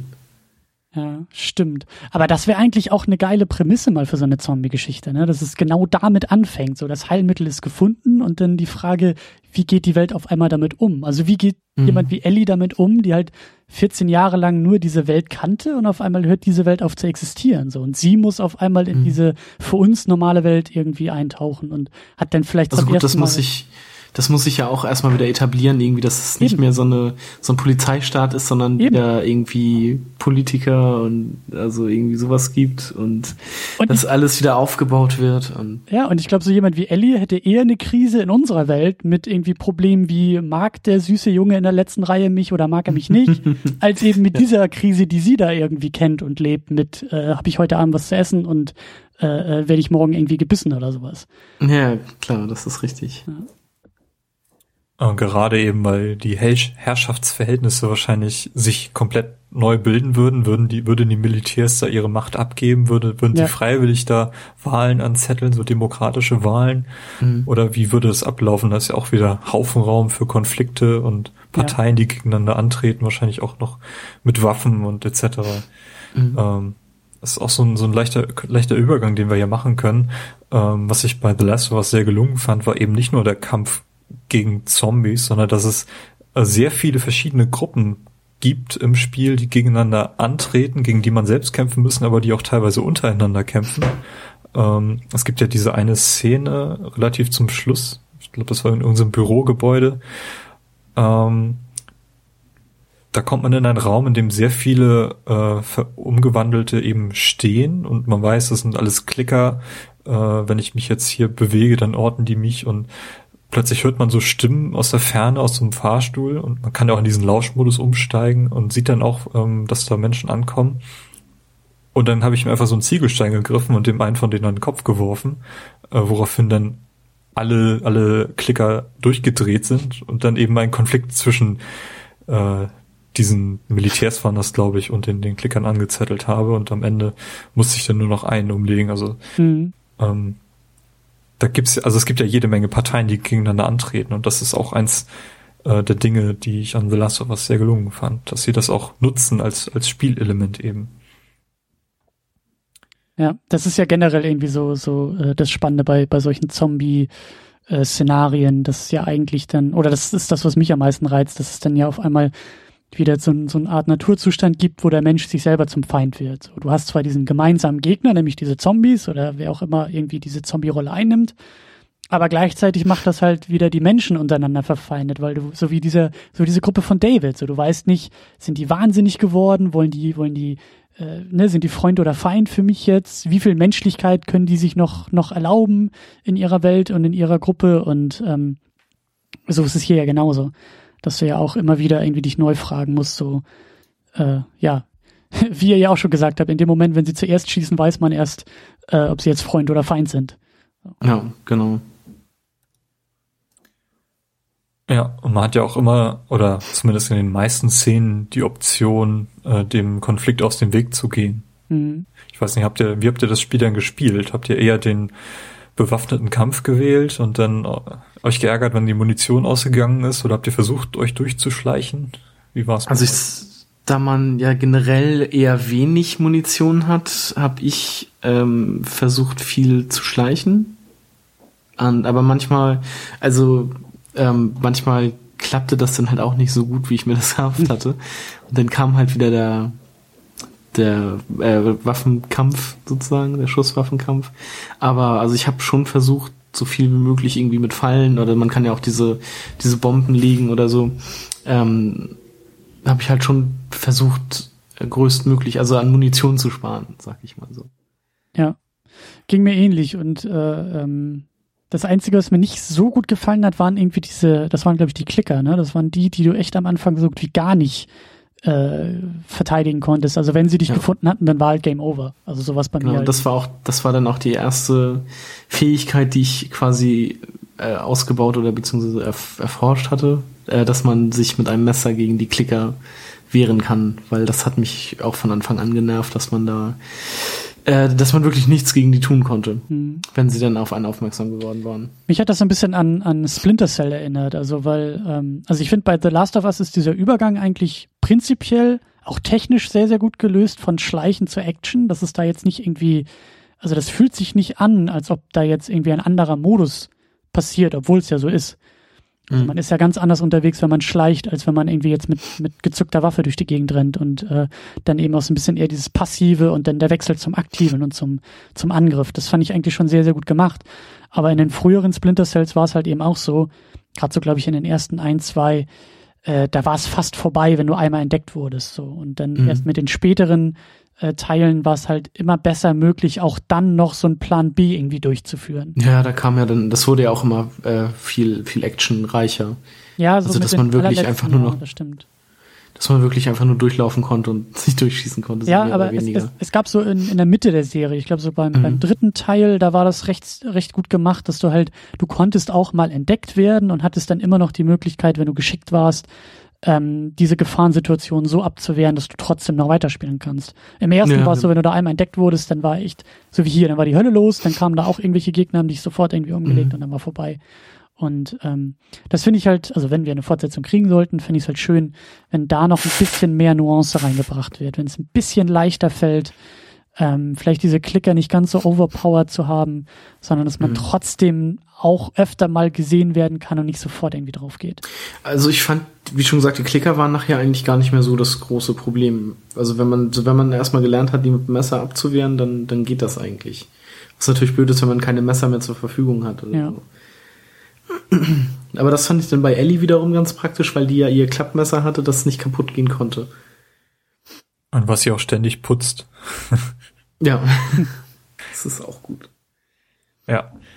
Ähm, ja, ich fand es ganz gut an dem Spiel, ähm, dass man nicht immer sofort sehen konnte, ob jetzt ein Konflikt ansteht oder nicht.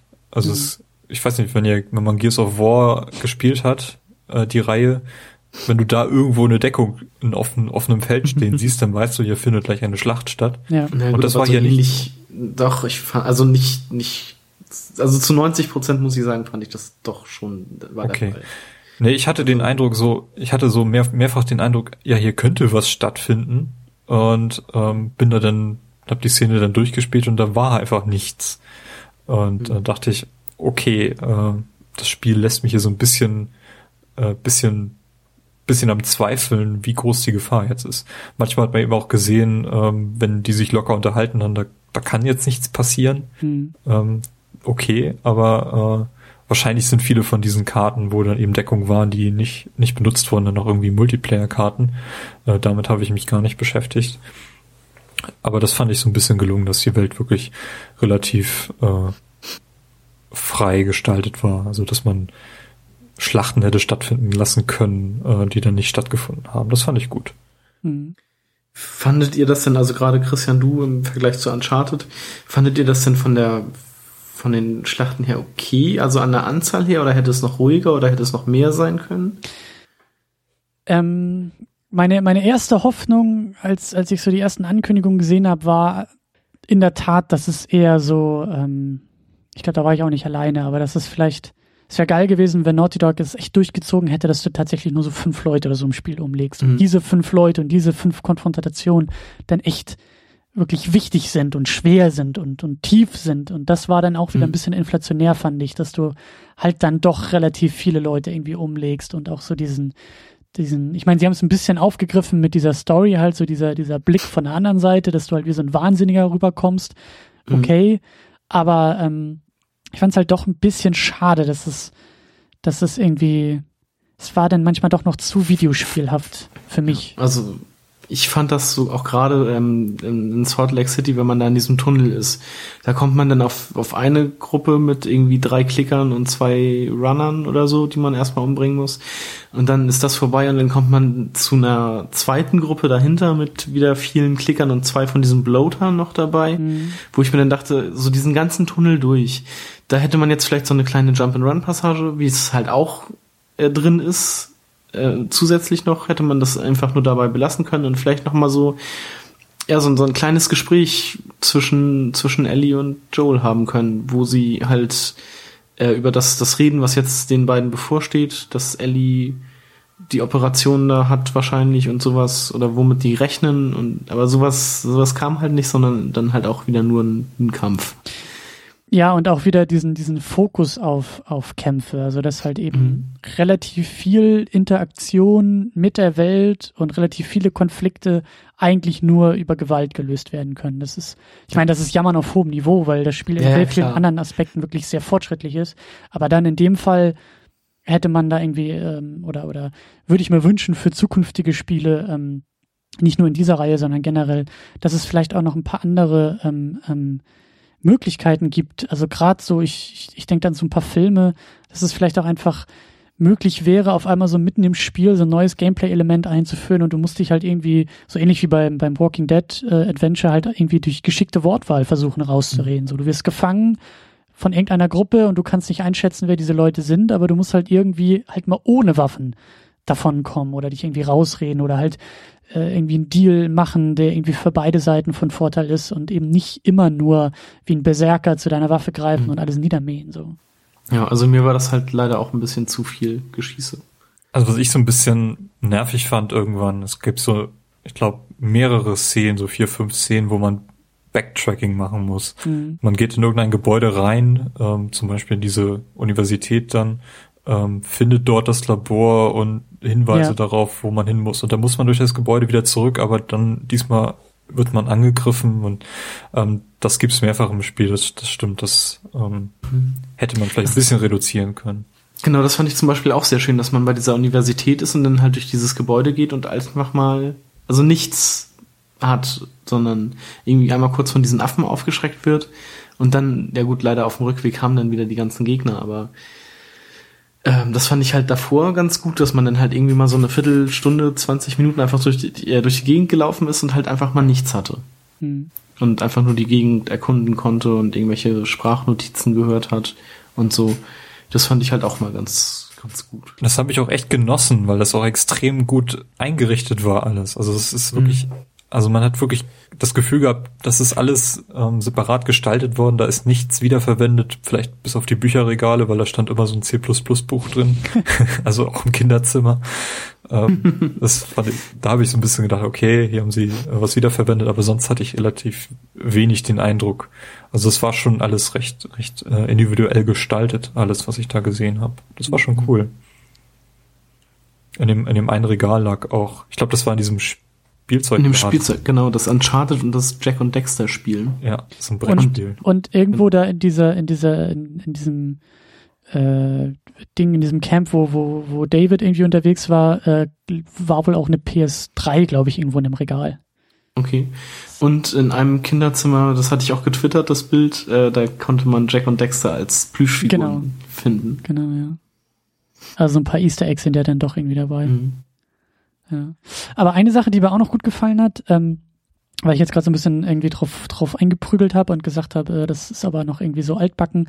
Aber ähm, ich fand es besonders gut, dass ähm, die Beziehung der beiden eben auch sehr interaktiv äh, aufgebaut wird. Also mhm. wie schon erwähnt, diese, diese, diese Momente im Wasser, wenn Joel halt irgendwie immer wieder diese, diese äh, Holzpalette holen muss, so das, das fand ich schon gut und wichtig, dass das halt eben spielbar war, dass man eben auch in den spielbaren Momenten diese Beziehung auf, aufbauen konnte. Ähm, es gab ja auch viele optionale Dialoge. Also man konnte immer wieder zu Ellie gehen mhm. und dann hat sie halt dieses Dreieckssymbol über dem Kopf gehabt und dann hat sie halt irgendwelche Sachen so von sich aus erzählt. Ich glaube auch, ich glaube, da ging es dann auch manchmal um diese Comic-Geschichten, die man irgendwie finden konnte und so generell, ähm, wenn man wollte, konnte man da halt noch ein bisschen mehr auch mit ihr interagieren und auch manchmal, mhm. ähm, ja, da auch wieder so ein paar ähm, Beziehungsfetzen aufgreifen. Aber was ich eben besonders cool fand, ist immer diese Räuberleiter, dieses Räuberleitersystem.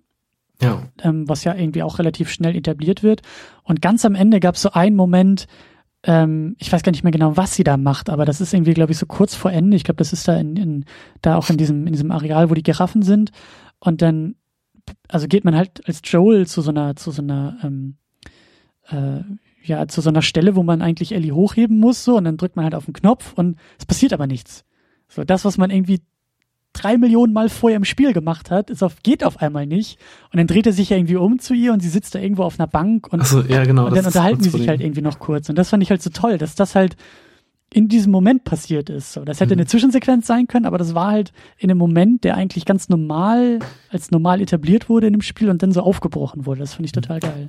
Genau, da sitzt sie so nachdenklich auf der, auf der Bank und dann, aber dann finde ich seine Reaktion auch wieder so ein bisschen so unfreundlich, weil er sagt dann irgendwie so, Ellie, die Leiter, mhm. irgendwie so in, in so einem ganz komischen Ton. Und das ist mir übrigens auch aufgefallen, äh, als man auf dem Pferd unterwegs war ähm, und abgestiegen ist und dann wieder aufgestiegen ist, dann war immer so ein, das war mir irgendwie auch zu unfreundlich. Da sagt er dann auch immer so, rutsch mal, geh mal nach, geh, rutsch nach hinten.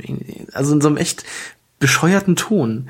Was, wo ich mir dann immer dachte, also ich bin halt echt oft vom Pferd abgestiegen, um die Gegend zu erkunden.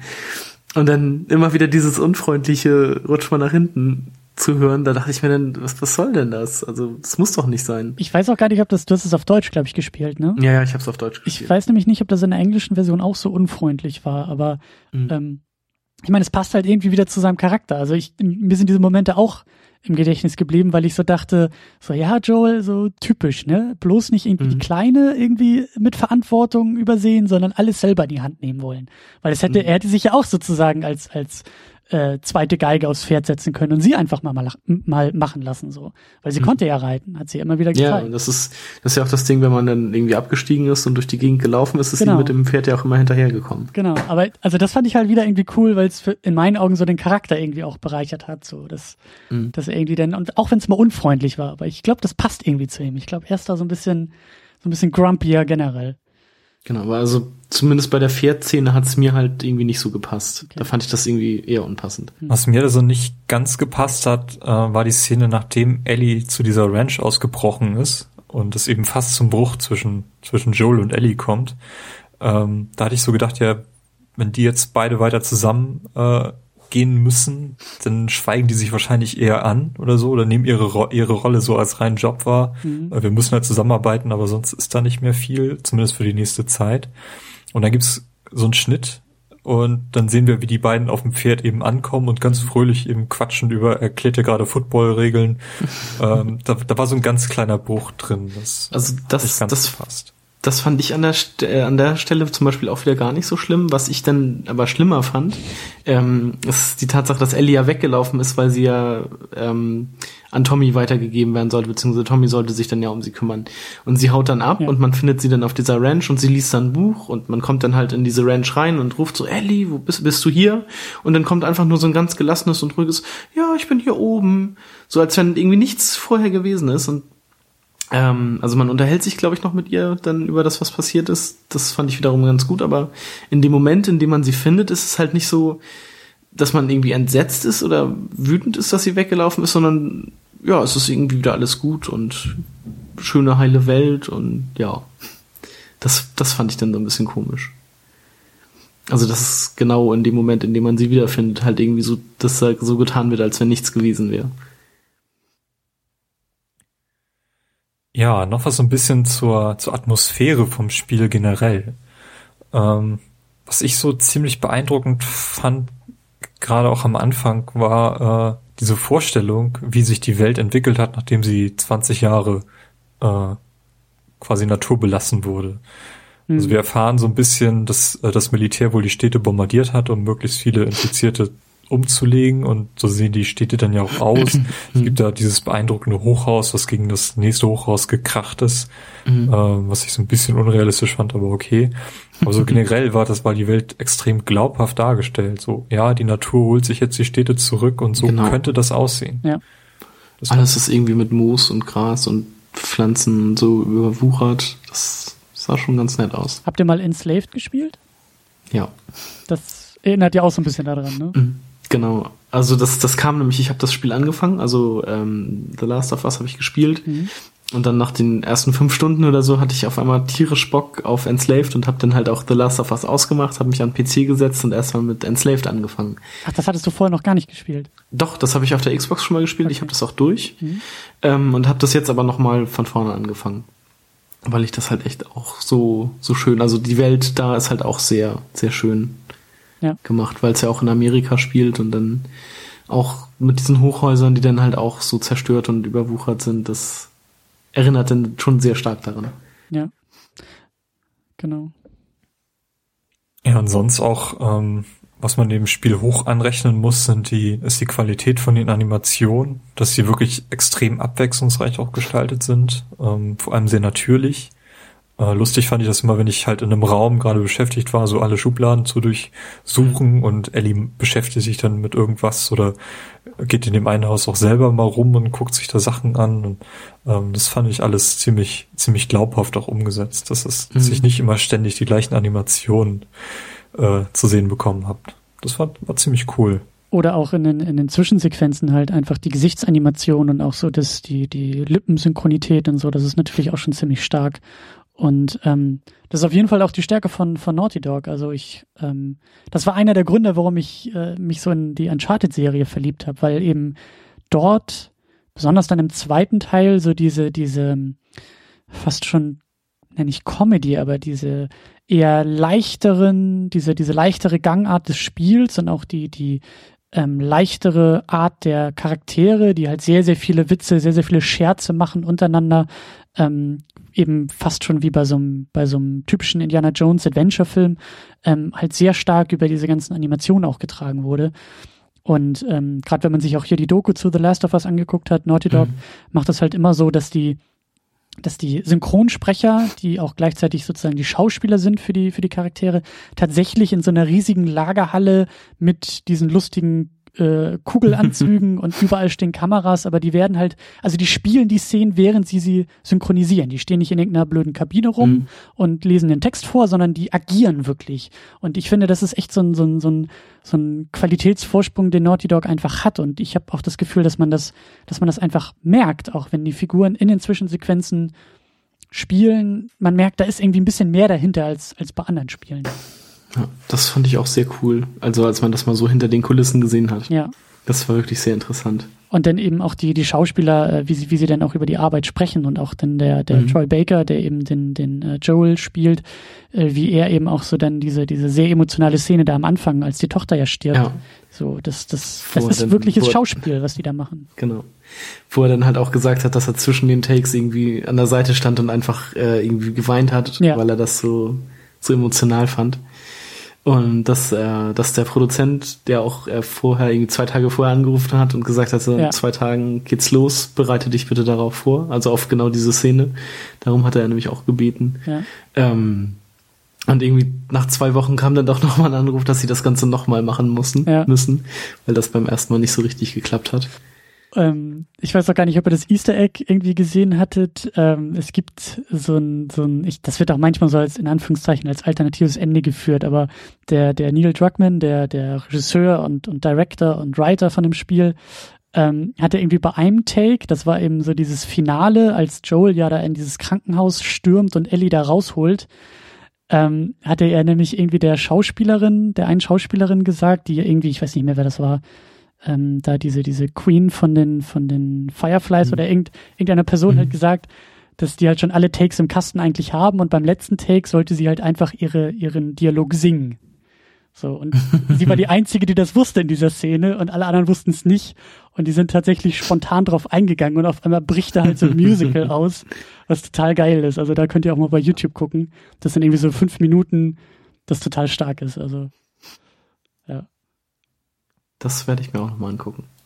Ist halt sehr surreal, ja. Ja, auch eine weitere Stärke von dem Spiel ist, ähm, also es ist technisch extrem beeindruckend, aber Naughty Dog äh, bringt das nicht so in den Vordergrund. Also ich habe bei dem Spiel nie das Gefühl gehabt, dass ich eine Szene spiele, die sie gemacht haben, weil sie es machen konnten ja. mit der Technik, sondern dass sie die Technik genutzt haben, um diese Geschichte zu erzählen, die sie eben in Last of Us äh, uns präsentieren. Und dass Technik hier zwar extrem beeindruckend ist, aber eher Mittel zum Zweck.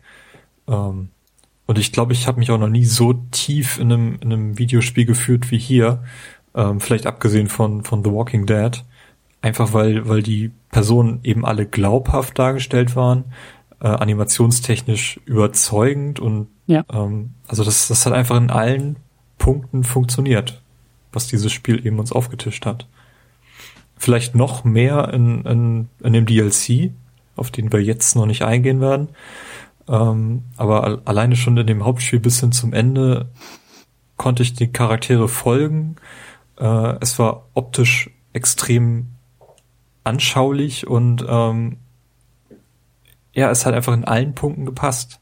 Selbst bis, bis hin zur Bedienung des Spiels, dass ich ähm, da irgendwie, irgendwie flüssig dann, dann durchgehen konnte. Ich hatte keine Probleme irgendwie mit der Bedienung, die stand mir nie im mhm. Weg. Ja. Ähm, oh, ich habe Ewigkeiten gebraucht, bis ich rausgefunden habe, wie man nachlädt. Äh? Dass Ernsthaft? man einfach, ja, ich hab's, also irgendwie habe ich es irgendwann mal hinbekommen und dann hatte ich das irgendwie zwei Tage lang nicht mehr gespielt und dann musste ich das wieder und dann habe ich, wie, wie lädt man denn nach und dann immer mit gezogener Waffe und dann, wie machte man das denn jetzt und wieder irgendwie, scheiße, irgendwie noch zwei Schuss im Magazin, aber jetzt gleich kommt ein Kampf, naja, dann schieße ich die kurz weg und dann lädt er ja automatisch nach. Und ja, ich kam da nicht drauf, bis ich das dann irgendwann mal gecheckt habe, dass man einfach nur R2 drücken muss, ohne irgendwas anderes. Okay.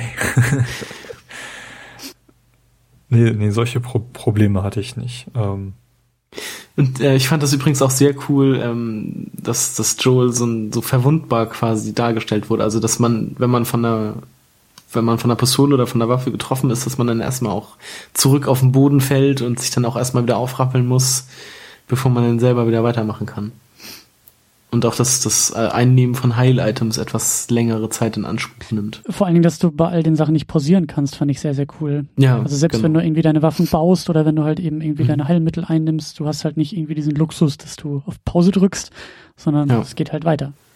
Ja, genau. Was ich so ein bisschen äh, störend fand, war dieses RPG-System, dieses Aufrüsten von, von, von Joel mit diesen Pillen. Nämlich das, das fand ich eigentlich das, gar nicht störend. Also ich fand das in dem ganzen Zusammenhang passte das irgendwie nicht so ganz rein. Also klar, es, es macht, äh, es ergibt wenig Sinn, dass man irgendwie dieses zum Beispiel mit den, die, die Klicker mit dem Messer verteidigen erst lernen muss. Das ergibt halt echt überhaupt keinen Sinn, aber mich hat das jetzt auch eher weniger gestört. Ähm, ich fand das ganz cool, dass es sowas gibt. Also, das war ja irgendwie, dass sich die, die Lebensleiste oder sowas noch ein bisschen erhöht.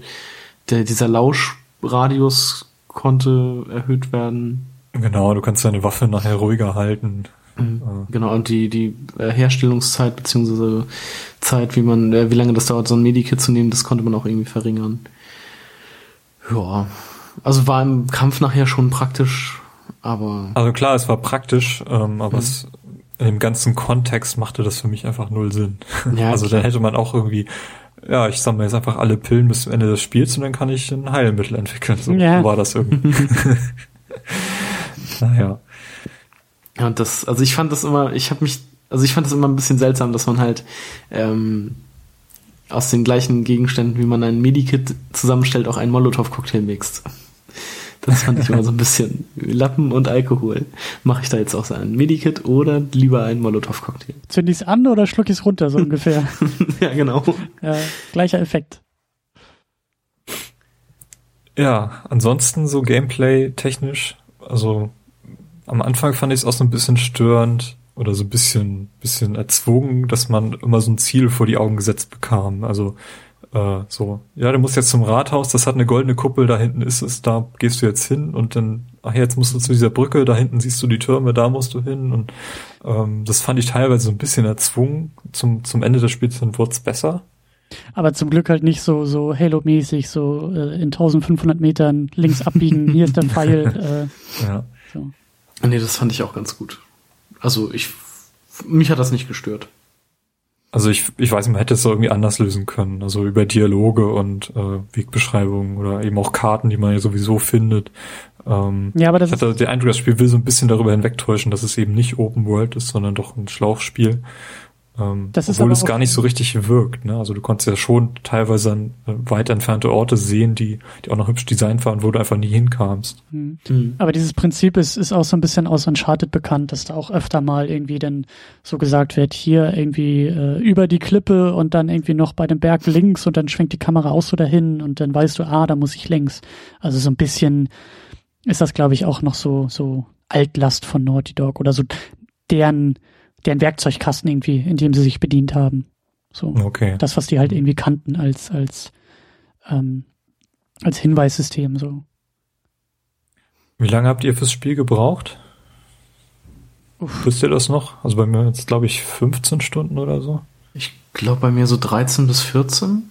Ja, ich, Also auch so in dem Dreh. ja, vielleicht bei mir noch einen Tick länger. Ich glaube, ich habe das auch irgendwie an mehreren Abenden auf jeden Fall gespielt. Würdet ihr es normal spielen? Ja. Durchaus. Also nicht, nicht in nächster Zeit, aber bestimmt in ein paar Jahren, wenn man dann nochmal Bock drauf hat. Wenn man sich so denkt, ja, in die Welt könnte ich nochmal eintauchen. Auf, also für mich ähm, halt auch so ein bisschen durchs Studium. Also ich studiere auch noch äh, Medienwissenschaft, also Philosophie und Medienwissenschaft und äh, das wäre halt mal saugeil, das irgendwie im Rahmen der Medienwissenschaft auseinander zu pflücken. Also da irgendwie auch mal zu gucken, wie wird da erzählt, so was ich schon angedeutet habe. Vielleicht könnte das ja tatsächlich so als Metapher, als Trauermetapher irgendwie funktionieren, die Handlung oder wie sehr greift das Gameplay auch in die Erzählung mit ein. Das wären alles so Elemente, da hätte ich auch ähm, ja durchaus, durchaus wissenschaftliche Neugier, ähm, das Spiel nochmal zu spielen. Ja, auch, also ich würde ganz, also ich mag immer so gerne Vergleiche mit, äh, mit anderen Medien, also Filmen oder Comics etc., die in, in so einem Zombie- oder postapokalyptischen Zombie-Universum spielen. Also ich mag immer so gerne äh, die Origin-Story äh, nachvollziehen und vergleichen und ähm, wo sind die Parallelen, denen sich die, die Spiele, Filme hier jetzt bedienen und wo sind die Unterschiede? Und da kann man ja mal übergehen zu dem Vergleich mit The Walking Dead, also primär dem Videospiel. Äh, Christian, hast du das überhaupt gespielt? Ja, die erste Season habe ich, hab ich durchgespielt.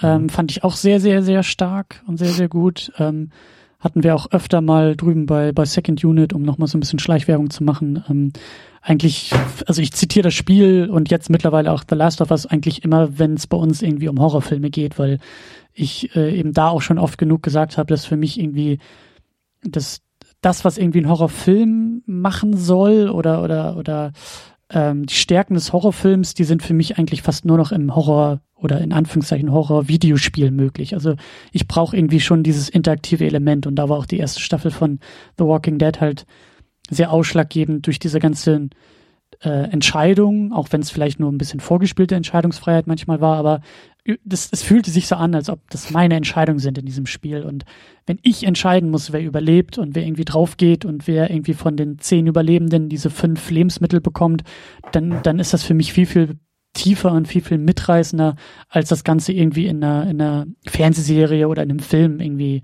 nachzuvollziehen. Das gibt mir dann einfach nicht mehr so viel, weil ich halt eben immer das Gefühl dann habe dabei, Mensch, das könnte ich jetzt auch selber sein, das könnte ich jetzt selber interaktiv irgendwie entscheiden müssen, so.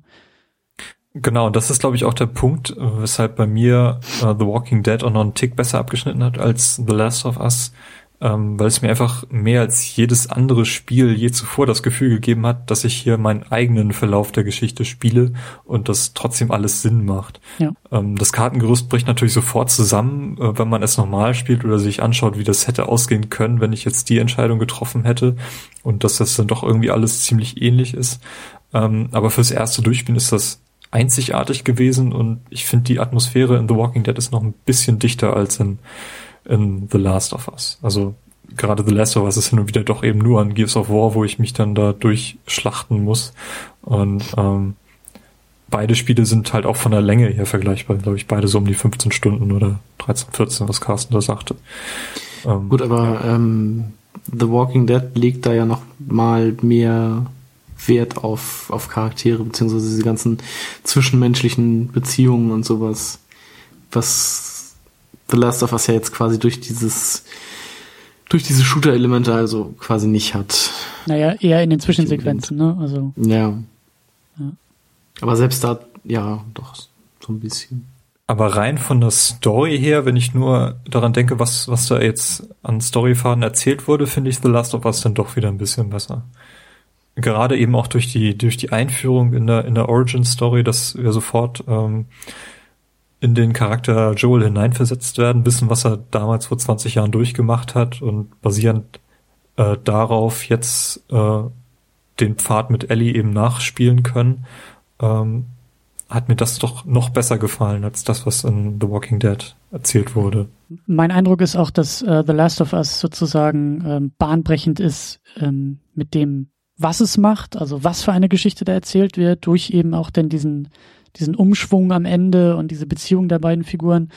Ähm, wie gesagt, das ist für mich relativ ähm, bahnbrechend im Videospielbereich, während halt The Walking Dead eher bahnbrechend ist in dem Wie äh, das Spiel das gemacht hat, nämlich halt durch diese durch diese hohe Entscheidungsfreiheit und durch diese vielen Entscheidungen, die da getroffen werden mussten und dass eben beide auf unterschiedlichen in unterschiedlichen Aspekten halt ähnlich fortschrittlich oder ähnlich bahnbrechend irgendwie auch für das Medium selbst waren. Ja, an dieser Stelle muss ich nochmal selbst Eigenwerbung machen für unseren äh, Game Talk, den Carsten und ich zu The Walking Dead gemacht haben. Ähm, dürft ihr euch gerne nochmal parallel zu diesem Podcast zu The Last of Us anhören, falls ihr das Spiel gespielt habt natürlich. Äh, wir spoilern da die gesamte Story, wie wir sie erlebt haben. Das mhm. war auch, glaube ich, für uns damals ziemlich interessant äh, zu vergleichen, wie wir die Entscheidung getroffen haben und wer da danach noch dabei war oder ähm, also es hat ziemlich viel Spaß gemacht damals. Ja. Das können wir auch gerne zu Season 2 dann nochmal wiederholen. Die ich noch nicht angefasst habe. Ich auch noch nicht. Ja, ähm, weitere Spiele, äh, die ihr Leuten, denen The Last of Us gefiel, äh, empfehlen könntet. Carsten, außer, außer Enslaved jetzt vielleicht. Ähm, ja, also mein, mein Tipp wäre halt einfach nur Enslaved. Okay was anderes fiel mir da jetzt so spontan nicht ein. Also das, das fängt die Welt auch nochmal ganz gut ein, obwohl es noch viel weiter in der Zukunft spielt und man nicht gegen Zombies oder Infizierte kämpft, sondern gegen Roboter. Aber man hat halt auch eine Begleiterin dabei, auf die man aufpassen muss, zwischen denen sich auch eine sehr schöne ähm, ja, Geschichte so entwickelt. Nicht unbedingt eine, also auch eine Liebesgeschichte, obwohl das auch eher äh, so nebenbei passiert. Aber die beiden freunden sich halt auch an und ja, wird auch sehr schön erzählt. Deshalb ist von mir die Empfehlung auf Enslaved. Ich würde an dieser Stelle äh, auf Alan Wake nochmal vergleichen, weil die Atmosphäre auch ähnlich dicht gestaltet ist. Ähm, das Spiel punktet in, in meinen Augen auch vor allem mit dieser Abwechslung von Tages- und Nachtszenen, wo man genau weiß, ähm, tagsüber muss ich mich vor nichts fürchten, habe alle Zeit der Welt. Äh, die Gegend zu erkunden und nachts bricht halt die Hölle los. Ähm, die Grafik ist auch extrem gut. Das Spiel hat extrem gute Animationen im äh, direkten Vergleich zu The Last of Us. Ähm, ähnlich gut. Ähm, und auch das, dass das Spiel eben als Open-World-Spiel geplant und entwickelt wurde, das merkt man dem Spiel auch sehr doll an. Das fühlt sich nicht so krass an wie so ein, wie so ein Schlauchspiel wie jetzt The Last of Us. Ähm, was man dem Spiel ankreiden kann, ist es, dass es doch sehr repetitiv ist. Ähm, also es gibt eben nur irgendwie eine Art von, von Gegnern und die behaken dich das gesamte Spiel über. Das, das nervt so ein bisschen irgendwann, weil da eben die Abwechslung fehlt, die The Last of Us durch diese verschiedenen Gruppierungen eben bietet. Aber wenn man so ein atmosphärisch dichtes Werk äh, erleben will, was auch mehr ins Fantastische abdreht, dem sei Alan Wake sehr ans Herz gelegt. Ja, also kann ich beides unterschreiben und unterstreichen. Ähm, und ich wähle den naheliegenden Tipp äh, Uncharted. Also besonders den zweiten Teil, beim dritten, da kann man, den kann man vielleicht eher noch ausklammern, aber auf jeden Fall äh, den ersten und ganz besonders den, den zweiten Teil. Und da, da gibt's für mich auch keine Ausreden. Da darf man auch, dann, da holt man sich eine PS3 für, wenn es halt nur für die beiden Spiele ist. Das lohnt sich vollkommen. Äh, oder so wie ihr äh, auf, auf die hoffentlich noch irgendwie Remastered Edition irgendwie zu hoffen, aber äh, oh ja. wenn das nicht kommt, das dann holt euch eine PS3. Also das äh, muss wirklich sein. Nee, also das wäre natürlich wirklich schön, aber es gab ja auch schon Andeutungen, dass so eine Remastered Edition von Uncharted 1 bis 3 auch noch für die PlayStation 4 kommt. Also das macht auch Sinn. Also das, das, ja. Ich würde mich wundern, wenn das nicht kommt. Da ist ja demnächst Anfang Dezember so, so ein PlayStation-Event. Ich denke mal, da wird ja. das dann veröffentlicht, also die, zumindest die Ankündigung gemacht werden. Äh, wird ja auch Sinn machen, da nächstes Jahr, Ende nächsten Jahres vermutlich der vierte Teil ansteht. Ja. Also ich glaube nicht, dass Sony sich diese Chance nehmen lässt. Ja, Filme vielleicht noch. Äh, ich würde I Am Legend in den Raum werfen. Einfach durch Setting, das dort präsentiert wird, was ich äh, teilweise recht ähnlich fand zu dem von The Last of Us. Ja, obwohl ich den Film eher nicht so gut finde. Darüber kann man streiten. Ich bin auch nicht so angetan, äh, aber von den Bildern her, also bildgewaltig ist der Film auf alle Fälle. Ja, das stimmt. Ja. Und ich habe als Tipp quasi den Film The Road, wo es auch darum geht, dass ähm, die Menschheit quasi wahrscheinlich so gut wie ausgestorben ist. Also ähm, die, der Hauptcharakter ist mit seinem Sohn unterwegs, auch in so einer postapokalyptischen Welt und trifft dann halt auch auf ähm, auf andere Menschen so ab und zu mal. Zum Beispiel ist da auch einmal so eine Kannibalengruppe bei, so eine Hunters sozusagen. Ähm, oder es kommt halt so zu Konflikten mit anderen einzelnen Leuten, die unterwegs sind. Ähm, also es ist sehr nah an dieses Spiel auch so ein bisschen angelegt, sag ich mal. Oder beziehungsweise das Spiel an den Film. Vom Setting her. Ja. Christian, du als alter äh, Film-Podcast-Experte. Ja, das müsste jetzt ja mein Steckenpferd sein, ne? Aber mhm. ähm, so ganz, also ihr habt auch gute Empfehlungen, gerade I Am Legend, äh, so schwierig wie der Film vielleicht irgendwie ist, aber ähm, ich glaube auch, dass er sehr gut passt. Ähm, ich persönlich bin, bin großer Freund von äh, Book of Eli, der lustigerweise von Gary Witter geschrieben wurde, der auch eine Episode zu The Walking Dead, zu dem Videospiel geschrieben hatte.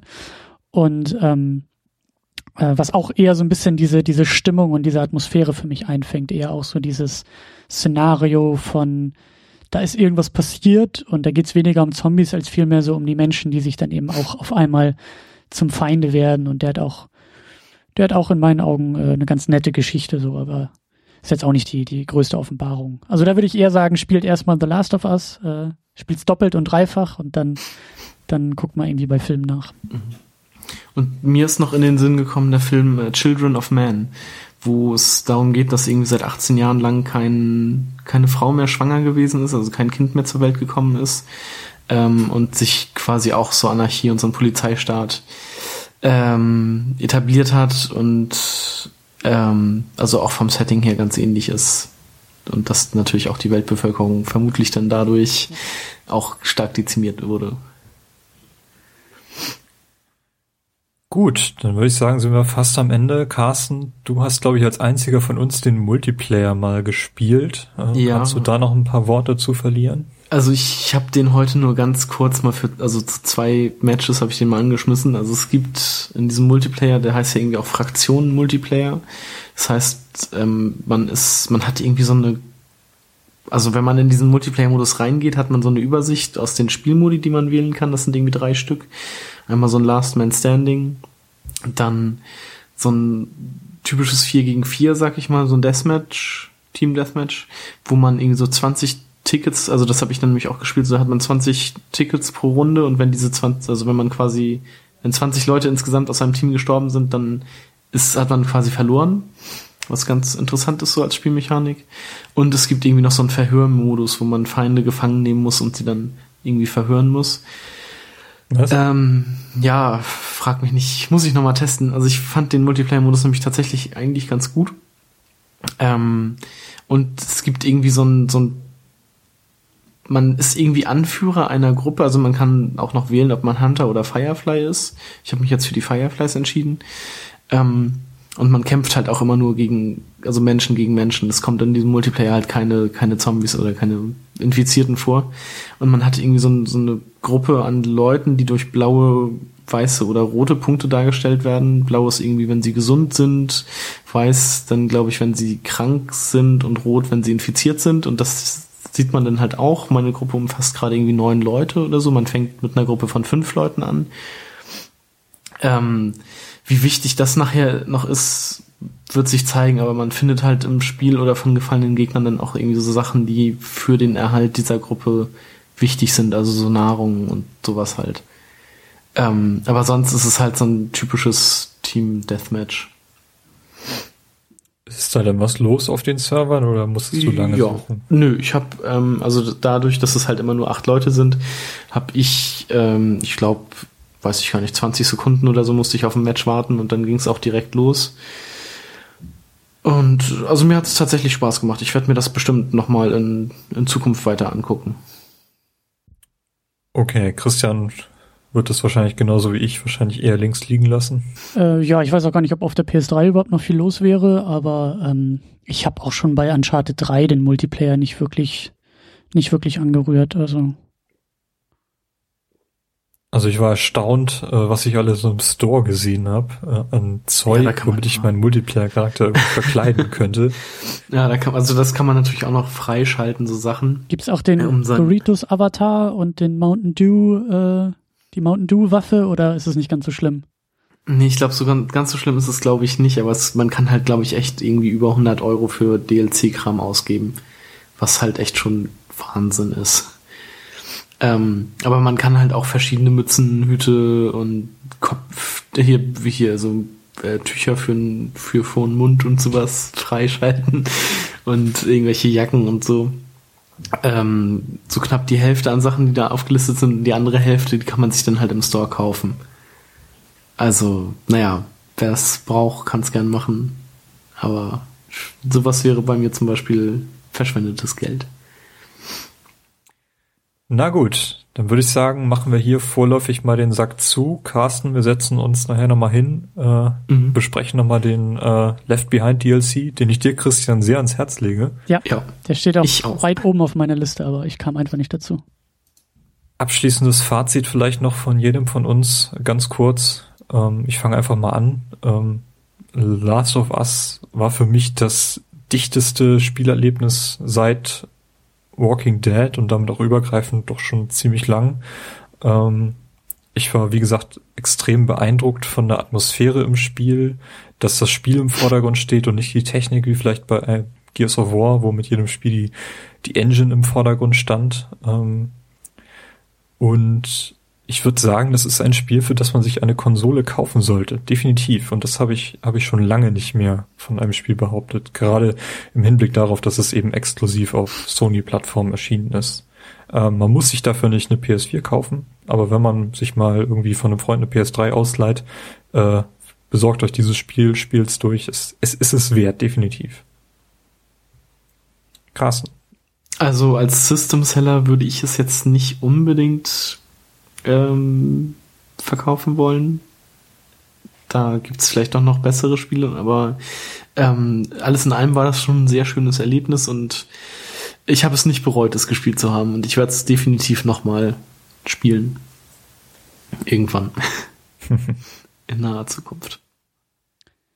Ja, Christian? also ich äh, schließe mich Timo an und sag in bester Twitter-Manier einfach nur plus eins. Also geht mir exakt, exakt genauso. Für mich ist es auch ein System-Seller. Äh, ich finde es, ich finde es unglaublich wichtig. Ich glaube, das bringt das Medium unglaublich weit äh, voran. Ähm, Gerade auch für, für jemanden, der halt irgendwie auch viel mit Film zu tun hat und sich viel mit Film beschäftigt, ist das ein, ein gefundenes Fressen, dieses Spiel. Und ähm, sollte einfach äh, in jedes Regal, auf jede Festplatte, äh, in jede Spielesammlung irgendwie Einzug finden.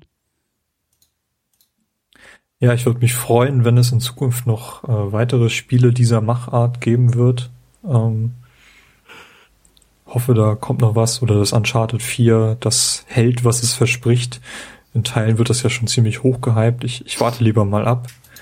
Naja, es Ähm. gibt halt auch noch kaum Infos. Ja, es gibt, ja, ich denke mal, da wird auch demnächst noch was, was fallen. Also, Ja, jetzt auch, vermutlich auch auf diesem PlayStation-Event. ja, genau. Davon gehe ich auch aus. Na gut. Christian, ich bedanke mich, dass du äh, uns mal wieder mit deinem fundierten Medienwissenschaftsschatz etc. bereichert hast. Äh, ja, vielen Dank. Vor allen Dingen äh, für diese Plattform. Also nach Bioshock Infinite jetzt so über das nächste äh, frische neue Lieblingsspiel sprechen zu können, macht natürlich äh, sehr viel Freude. Also vielen Dank dafür. Und beide Spiele mit Troy Baker in der Hauptrolle. Ist das so? Ja. Stimmt, ja. Da hast du, siehst du, habe ich auch noch was gelernt auf dem letzten Metern. Das ist großartig. ja, cool. Ja, äh, mal sehen, was wir als nächsten Game Talk machen. Äh, geplant ist da noch nichts, aber die regulären Folgen kommen ja noch. Äh, bis Weihnachten ist noch einiges in der Mache und ansonsten, ja, bleibt dran, wenn ihr noch was über Left Behind erfahren sollt. Ansonsten äh, lasst euch nicht spoilern, falls ihr das noch nicht gespielt habt. Und wir verabschieden an dieser Stelle den Christian. Vielen Dank. Tschüss. Tschüss. So, Carsten, der Christian ist jetzt gerade eben äh, vom Mikro verschwunden und hört vielleicht irgendwann mal diesen Teil nach. Wenn er äh, das selber gespielt hat. Wenn der Frevel diesen wunderbaren DLC selber nachgeholt äh, hat. Ah, wunderbar. Ähm, ich hoffe, also das ist so mein, mein Eindruck, aber den werde ich vielleicht Ja, ich hatte, du hattest schon jetzt gesagt oder geschrieben oder also getwittert irgendwie, glaube ich, dass, das, dass du findest, dass es der beste DLC überhaupt ist für ein ja, Spiel. definitiv. Also so wie er aufgebaut ist, einfach fantastisch. Also ähm, mal so grob gesagt, das ist ja so die typische Art von DLC, wie man sie bei solchen Spielen findet. Also entweder so ein Prolog dazu dichten oder nachträglich irgendwie so eine, so eine Stelle ausführlich nacherzählen, die während des Hauptspiels ausgelassen wurde. Mhm. Ähm, das sehen wir ja auch zum Beispiel bei Assassin's Creed 2. Da gab es, glaube ich, zwei, äh, wie nennt sich das? nennen sie mal Kapitel. Ach, die, ja, genau, die dann vom Ende spielen. Also das 13. und 14. Kapitel, die dann nicht mit drin waren. Und das 15. war dann wieder im Hauptspiel und stellte sozusagen das Ende dar. Ähm, genau, Deus Ex hat sowas auch, Human Revolution. Und in diesem Fall ist das ja quasi so ein Mix aus beidem. Also man muss das Hauptspiel gespielt haben, um hier ähm, alles richtig einordnen zu können. Aber wir haben sowohl einen Prolog als auch was äh, zwischendrin. Was zwischendrin, ja. Aber sag mir doch mal, was bekam denn der Kannibale, als er zu spät zur Party kam? Du willst jetzt hier Witze erzählen. Oh. Die kalte Schulter. ja. Herrje. Hast du die alle, alle notiert oder nee, nachgeschlagen? Nur den. Oder? Nur den. Nur Und, den. Ähm, kannst du doch aber bestimmt sagen, wo Katzen wohnen, oder? Wo Katzen wohnen? In einem Mietshaus. Ja. Ja. Ich frage genau. mich, ob sie in der deutschen Fassung die gleichen Witze einfach genommen haben und übersetzt oder ob sie da eigene erzählt haben. Also ich glaube, so gerade diesen, diesen Witz mit dem Mietshaus weiß ich ehrlich gesagt nicht, ob man den so eins zu eins übersetzen kann oder ob es was ähnliches im Englischen gibt. Das könnte man natürlich nochmal recherchieren. Ja, kann man machen. Hast du das auf Deutsch gespielt? Glaube ja, doch. Mhm. Ich hatte das Hauptspiel nämlich auch auf Deutsch gespielt, was, ähm, ich weiß, ich hatte mir da schon drüber gesprochen. Die deutsche Übersetzung, die ist eigentlich ziemlich gelungen, finde ich. Also die ja, habe ich irgendwie. Doch, ich glaube, ich erinnere mich mal kurz so zwei Stunden zurück. Ja, ich glaube, da hatten wir drüber gesprochen. ja, wir sagen jetzt nicht, wie groß die Pause war zwischen Podcasts. Nee, pa Pause, ich war kurz auf der Toilette, glaube ich, und sonst. Äh, Egal. Ja, ähm, der DLC ist ja in der Remastered-Version, die wir beide gespielt haben, direkt mit drauf. Genau. Ähm, müsste jetzt auch bei der PS3-Version, da ist ja jetzt zu Weihnachten diese Game of the Year Edition erschienen, mhm. da müsste das auch mit drauf sein. Ähm, ja, was wissen wir denn eigentlich? Oder was wusstest du denn im Vorfeld, was dich hier erwarten würde? Ähm, also ich also wusstest du, wo, worüber der, der DLC ging, oder war das für dich so Sprung ins kalte Wasser? Ähm, ich hatte so beiläufig mitbekommen, dass es um die Vorgeschichte, also was, was, also was halt auch erzählt wird, diese Vorgeschichte bevor, vor dem Biss von Ellie sozusagen, was da so passiert, ähm, war dann aber sehr irritiert, als der DLC startete, dass man dann ja mit, ähm, mit Joel und, und Ellie startet. Also als, das ist, das startet halt direkt nachdem ähm, nachdem man aus dieser Universität geflohen ist auf dem Pferd, wo Joel auf diesen, auf dieses Metallrohr oder diese, diese Stange im Boden gefallen ist und halt schwer verletzt ist. Ja. Ähm, kurz danach setzt das halt ein und man sucht quasi eine Bleibe erstmal. Oder man kommt dann irgendwie in, in so einer Mall unter und Ellie sucht dann ähm, Verbandszeug, irgendwie was zum Nähen und so, zum Des äh, Desinfizieren, um die Wunde zu versorgen. Und das war mir halt neu. Da dachte ich so, okay, die Lücke schließen sie also auch. Was, ja, das hat mich halt erst überrascht und dann fand ich das aber ganz gut, weil das ist ja doch eine ganz schön lange Zeit eigentlich, die da ähm, im Hauptspiel verstreicht und man weiß so gar nicht, was, was auf einmal passiert ist und deshalb fand ich das auch, das fand ich, also von, vom Erzählerischen her und so fand ich das auch sehr gelungen. Ich fand es vor allem cool, dass eigentlich beide Szenen in so einem Einkaufszentrum spielten. Ja, genau. Also es ist ja. halt kein, kein großes Areal, was man so hat. Man hat halt ähm, in der Gegenwart, sag ich mal, also zu der Zeit, zu der The Last of Us spielt, hat man halt dieses Einkaufszentrum. Und wenn man ähm, mit, mit Riley, also Ellies Freundin unterwegs ist, hat man, ich glaube, erst so einen kurzen Weg über so, so Dächer und Häuser und kommt dann halt auch in so ein großes Einkaufszentrum, das äh, stillgelegt ist, ähm, das aber irgendwie noch mit Strom versorgt wird und wo die dann halt eine Nacht verbringen. Genau, und ich finde so generell sollten mehr Einkaufszentren in Spielen untergebracht werden, weil ich das immer ziemlich cool finde. Okay. Also das fand ich damals schon bei Zelda Ocarina of Time cool, in die Läden zu gehen. Und auch wenn man da immer nur vier Sachen kaufen konnte, habe ich mir da angeguckt, was die Designer sich haben einfallen lassen, so in den Regalen. Ähm, sollten, also ich bin für mehr Einkaufszentren in Videospielen, definitiv. Hauptsächlich in Zelda. In Zelda. Mehr Einkaufszentren in Zelda. naja, kann man ja nicht, ja, ich weiß nicht, es gibt ja so ich glaube, das ein oder andere Zombie-Spiel, was in einem Einkaufszentrum spielt, aber so viel fällt mir da auf Anhieb gar nicht ein. Ja, es sind, also tatsächlich fallen mir jetzt auf Anhieb auch nur so Zombie-Spiele ein. Über die wir hier nicht reden wollen. Oder wir verweisen auf den Zombie-Podcast, den wir schon mal gemacht haben. Genau. ne? Äh, ja, nee, fände ich super cool und ich glaube, das ist auch noch nie so sehr genutzt worden in einem Spiel wie hier. Mhm. Ähm, ja, willst du kurz ab umreißen, um, äh, worum es ging? Also Ellie erzählt uns ja so am Ende vom Hauptspiel, ähm, wie sie eigentlich oder was eigentlich passiert ist, als sie gebissen wurde. Erzählt sie das? Also sie hat, glaube ich, doch diesen einen, diesen markanten Satz sozusagen gesagt, äh, den ich auch vor wenigen Minuten schon im anderen Teil dieses Podcasts erwähnt habe, dieses irgendwie, ähm, alle meine Freunde sind tot oder sind gestorben und ich warte immer noch darauf. Das war doch so der Endsatz von Ellie. Genau, sie sagt, glaube ich, war das nicht so, dass sie sagt, dass sie äh, mit Riley zusammen sterben wollte damals, mm. weil sie beide gleichzeitig ja, genau. gebissen wurden und sie wartet immer noch drauf. Und genau. das ist so das Vorwissen, was wir haben, um in diesen Prolog reinzugehen. Mm. Ja. Genau, und das, also der Teil fängt dann halt so an, also die, die eine Hälfte von dem von dem DLC fängt dann halt so an, dass äh, Riley längere Zeit weg war, jetzt irgendwie dann Ellie in der, ich weiß nicht, in dieser Militärschule oder dieser Kaserne, da wo sie halt lebt, äh, besucht, so mitten oder kurz, kurz vor Tagesanbruch oder kurz irgendwie so, war das kurz vor Tagesanbruch? Weiß Frag mich jetzt genau. nicht nach Tageszeiten. Irgendwie in der Nacht, sagen wir einfach in der Nacht. Ja. Ähm, und die haben sich wohl irgendwie schon länger nicht mehr gesehen und Riley erzählt hat, dass sie ein Mitglied der Fireflies geworden ist. Ähm, und dass sie deshalb auch Ärger bekommen kann, beziehungsweise eingesperrt oder sogar erschossen oder getötet wird, wenn sie erwischt wird. Da bin ich mir jetzt gar nicht mehr so sicher, aber irgendwie zieht das schon eine ziemlich harte Strafe nach sich.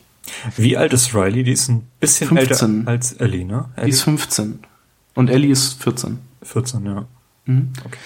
Ähm, genau, dann ähm, überredet Riley Ellie halt zu so einer nächtlichen Tour zu so einem ganz bestimmten Ort und dann, also zieht man mit ihr halt los und kommt dann halt in dieses Einkaufszentrum, in der man, in dem man alle möglichen, ja, witzigen Sachen so unternimmt. Also man ist einmal in diesem Horror, also in diesem Halloween-Laden, was ganz witzig ist, weil sie sich dann immer unterschiedliche Masken aufsetzen und sich dann irgendwie erschrecken.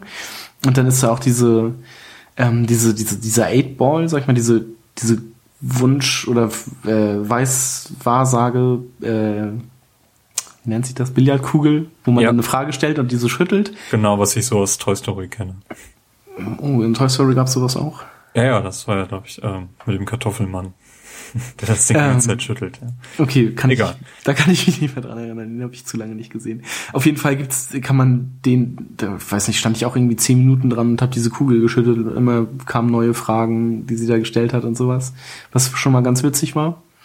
Ähm, danach, wenn man da raus ist, was macht man dann? Ach so, man kann, ähm, dann, dann stehen da irgendwie so zwei, zwei Autos rum, die man so gewinnen konnte damals irgendwie und da gibt's dann so ein kleines Minispiel, da muss man ähm, die Scheiben von einem Auto einschmeißen und Riley nimmt dann das andere Auto und wer zuerst alle Scheiben eingeschmissen hat, der hat dann irgendwie gewonnen. Genau, das hat bei mir irgendwie nicht funktioniert, weil ich habe keine Scheibe mehr gesehen an meinem Auto und ich hatte trotzdem verloren. Okay, also ich habe das ganz knapp noch geschafft, die letzte Scheibe kurz vor Riley zu zerstören und habe dann glücklicherweise noch gewonnen. Vielleicht habe ich auch das falsche Auto beworfen. ich weiß nicht, was ging. Hm. Mhm. Ja, doch, so habe ich nämlich auch angefangen und erst bei, bei Riley eine Scheibe eingeworfen und dann hat sie mir aber, glaube ich, auch gesagt, dass das das falsche Auto ist. Ah. Bin ich mir jetzt aber auch nicht hundertprozentig sicher, beziehungsweise sie warf halt auch auf das Auto und dann dachte ich mir so, oh, das war wahrscheinlich jetzt das Falsche.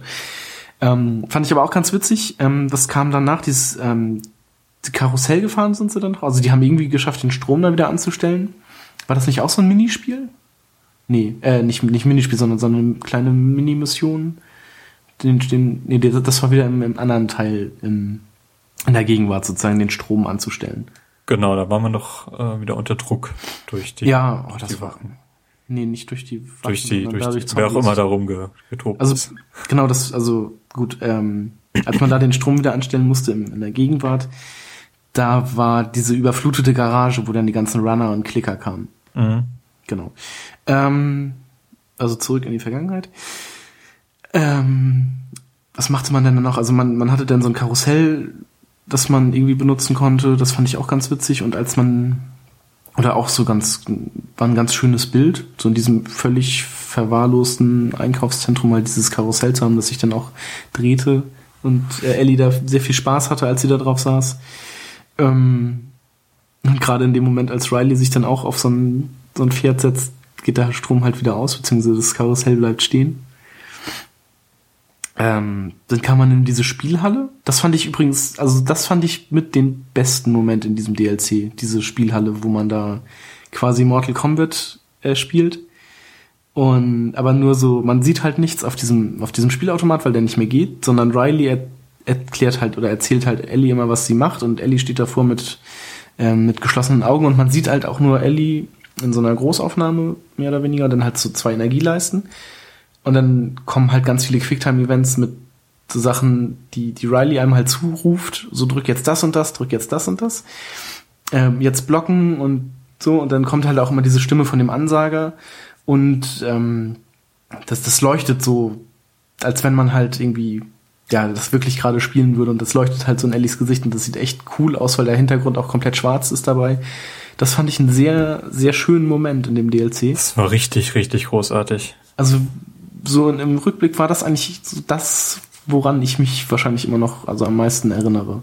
Mhm. Das ist auch so eine Szene, die ich auf keinen Fall erwartet hätte. Also, nee, also unter das, keinen Umständen.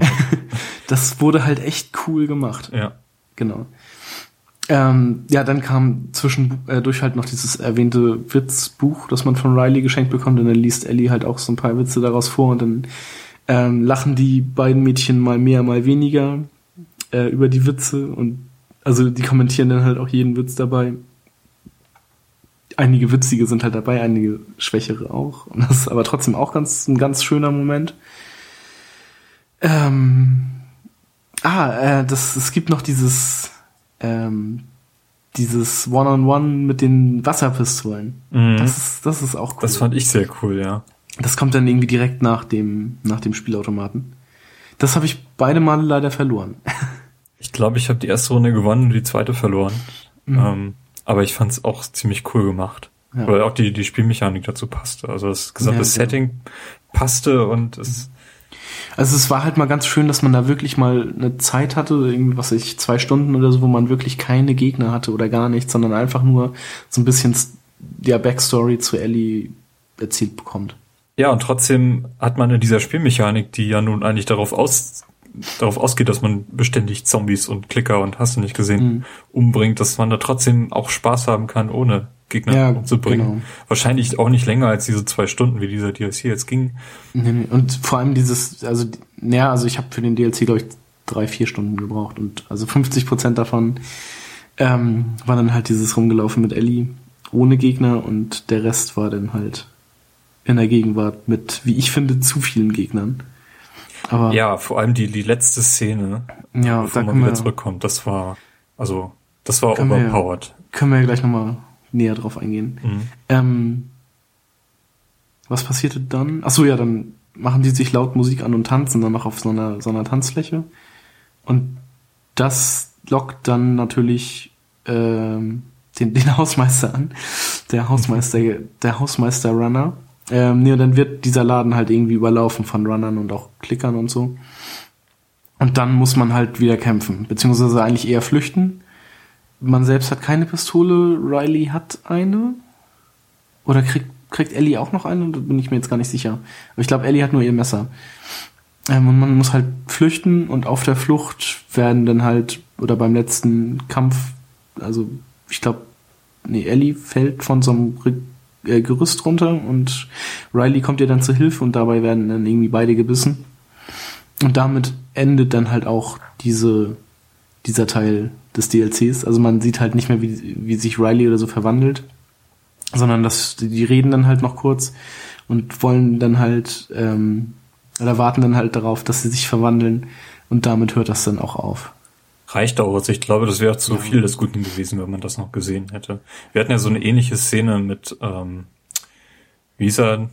Äh, der, ähm, ja, Tim und, nein, wie hießen die? Also die beiden, äh, die beiden Brüder, die man trifft. Genau, wo der, wo der Junge da eben ab, abends verabschiedet wird und morgens ja, genau. äh, verwandelter wieder aufwacht und äh, das ist ja quasi, also wir haben ja so eine Szene schon gesehen und das, okay. das müssen wir, also wir haben eben von der Erzählung, wir wissen, wie die Szene ausgeht mit Riley und wissen, dass, dass Ellie eben nach Wochen noch immer nicht umgewandelt wurde. Mhm. Henry und Sam heißen sie. Henry und Sam, genau.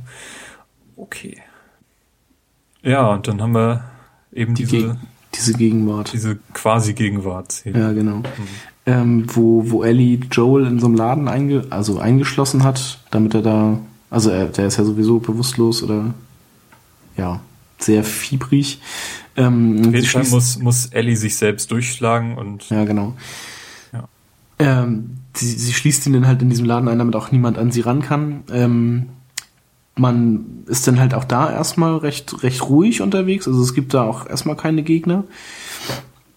Ähm, man, man ist dann erst irgendwie so durchsucht so eine Apotheke und findet da nichts äh, und sieht dann irgendwie so einen abgestürzten Militär- oder, oder Rettungshelikopter, den man dann irgendwie untersucht. Und da findet man dann tatsächlich auch, obwohl die zwischendurch kommen, nochmal so zwei, drei Klicker, wo man dann so ein bisschen äh, stealth-mäßig agieren muss, weil man ja auch keine Schusswaffe hat. Oder? Ich bin mir auch, ich glaube, eine Pistole kriegt man auch erst etwas später. Ja. Obwohl, nee, eine Pistole müsste sie, glaube ich, haben. Naja, auf jeden Fall ähm, habe ich die nicht erschossen, weil das ja bei zwei, drei Klickern auf einmal fatal wäre. Ähm, ja, dann ist man in diesem Helikopter und findet da dann eben so einen Verbandkasten mit ähm, äh, Nadel und Faden und irgendwie sowas und macht sich dann auf den Weg zurück und da sind dann plötzlich diese ähm, ja, diese Überlebenden, ähm, diese Raider, Rider, so nenne ich sie jetzt mal, auf die man dann ja auch im Hauptspiel nachher nochmal trifft. Ich glaube, das ist immer wieder. Hunter heißen die, ne? Hunter, ja. genau. Ähm, die dann diese Mall auch untersuchen oder durchsuchen. Ähm, und man, man hat dann verschiedene Situationen, wo man halt entweder auf diese Hunter trifft oder wie bei, diesem besagten äh, Strom anmachen, dass man da auf, auch auf Klicker und so trifft also Clicker und Runner, also Infizierte.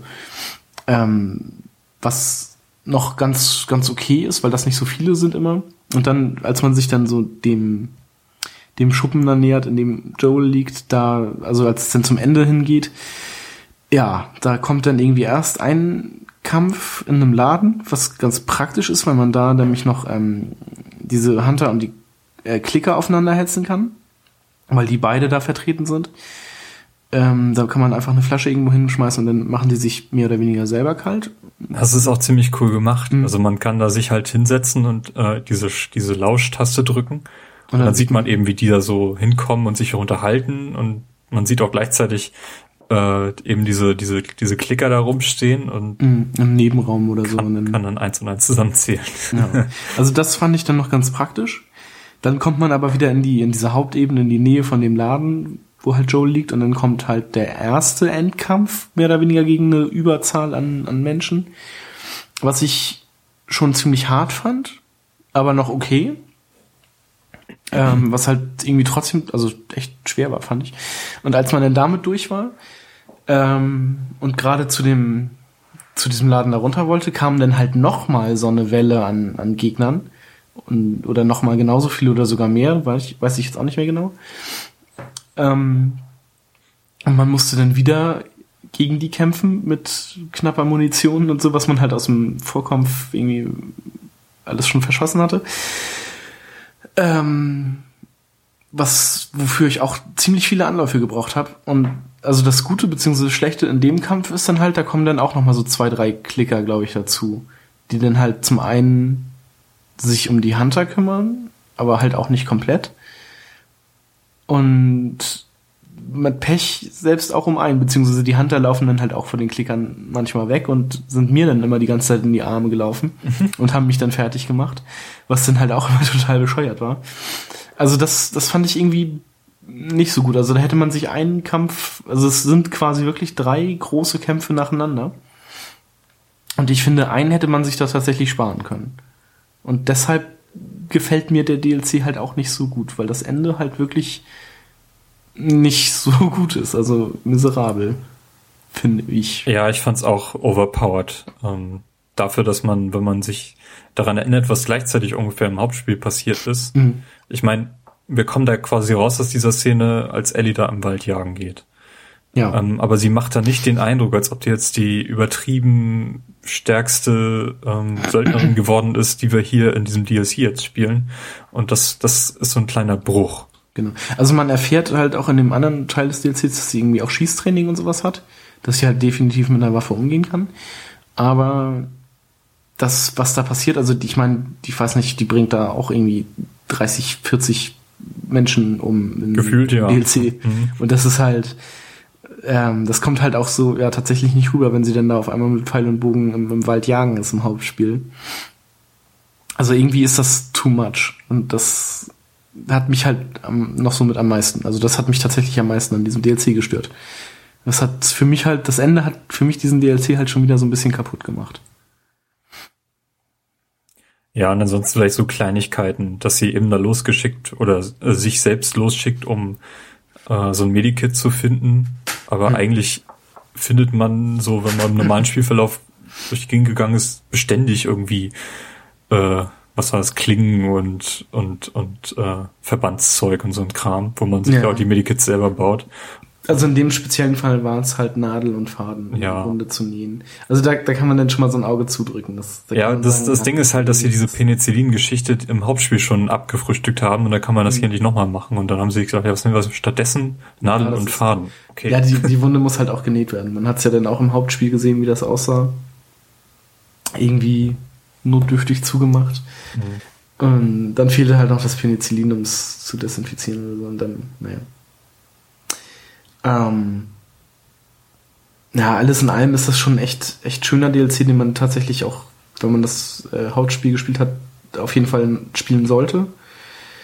Ähm, aber das Ende ist halt echt, echt mies. Also vom Kampf her. Das war einfach zu viel. Also ich bewerte das extrem hoch, einfach aufgrund dieser entspannten Szenen in dem Einkaufszentrum zusammen mit Riley. Ja. Weil man da wirklich so einen Einblick auch bekommt, ähm, wie bewegen sich eigentlich Jugendliche in diesem Alter, in mhm. dieser Welt. Ähm, wir ja. wissen um das drumherum, das ist alles Quarantänezone und Einkaufszentrum macht keinen Sinn mehr, das zu betreiben, aber es ist trotzdem noch da und hat anscheinend nice. auch Strom. Und man fühlt, kann sich da relativ sicher fühlen. Ähm, mhm. Ja, das ist richtig. Ja, ich habe irgendwie die ganze Zeit so ein bisschen drauf gewartet, dass irgendwann die Hölle losbricht, aber ähm, also klar, es musste ja passieren, weil es wird ja erzählt, wie sie gebissen wurde.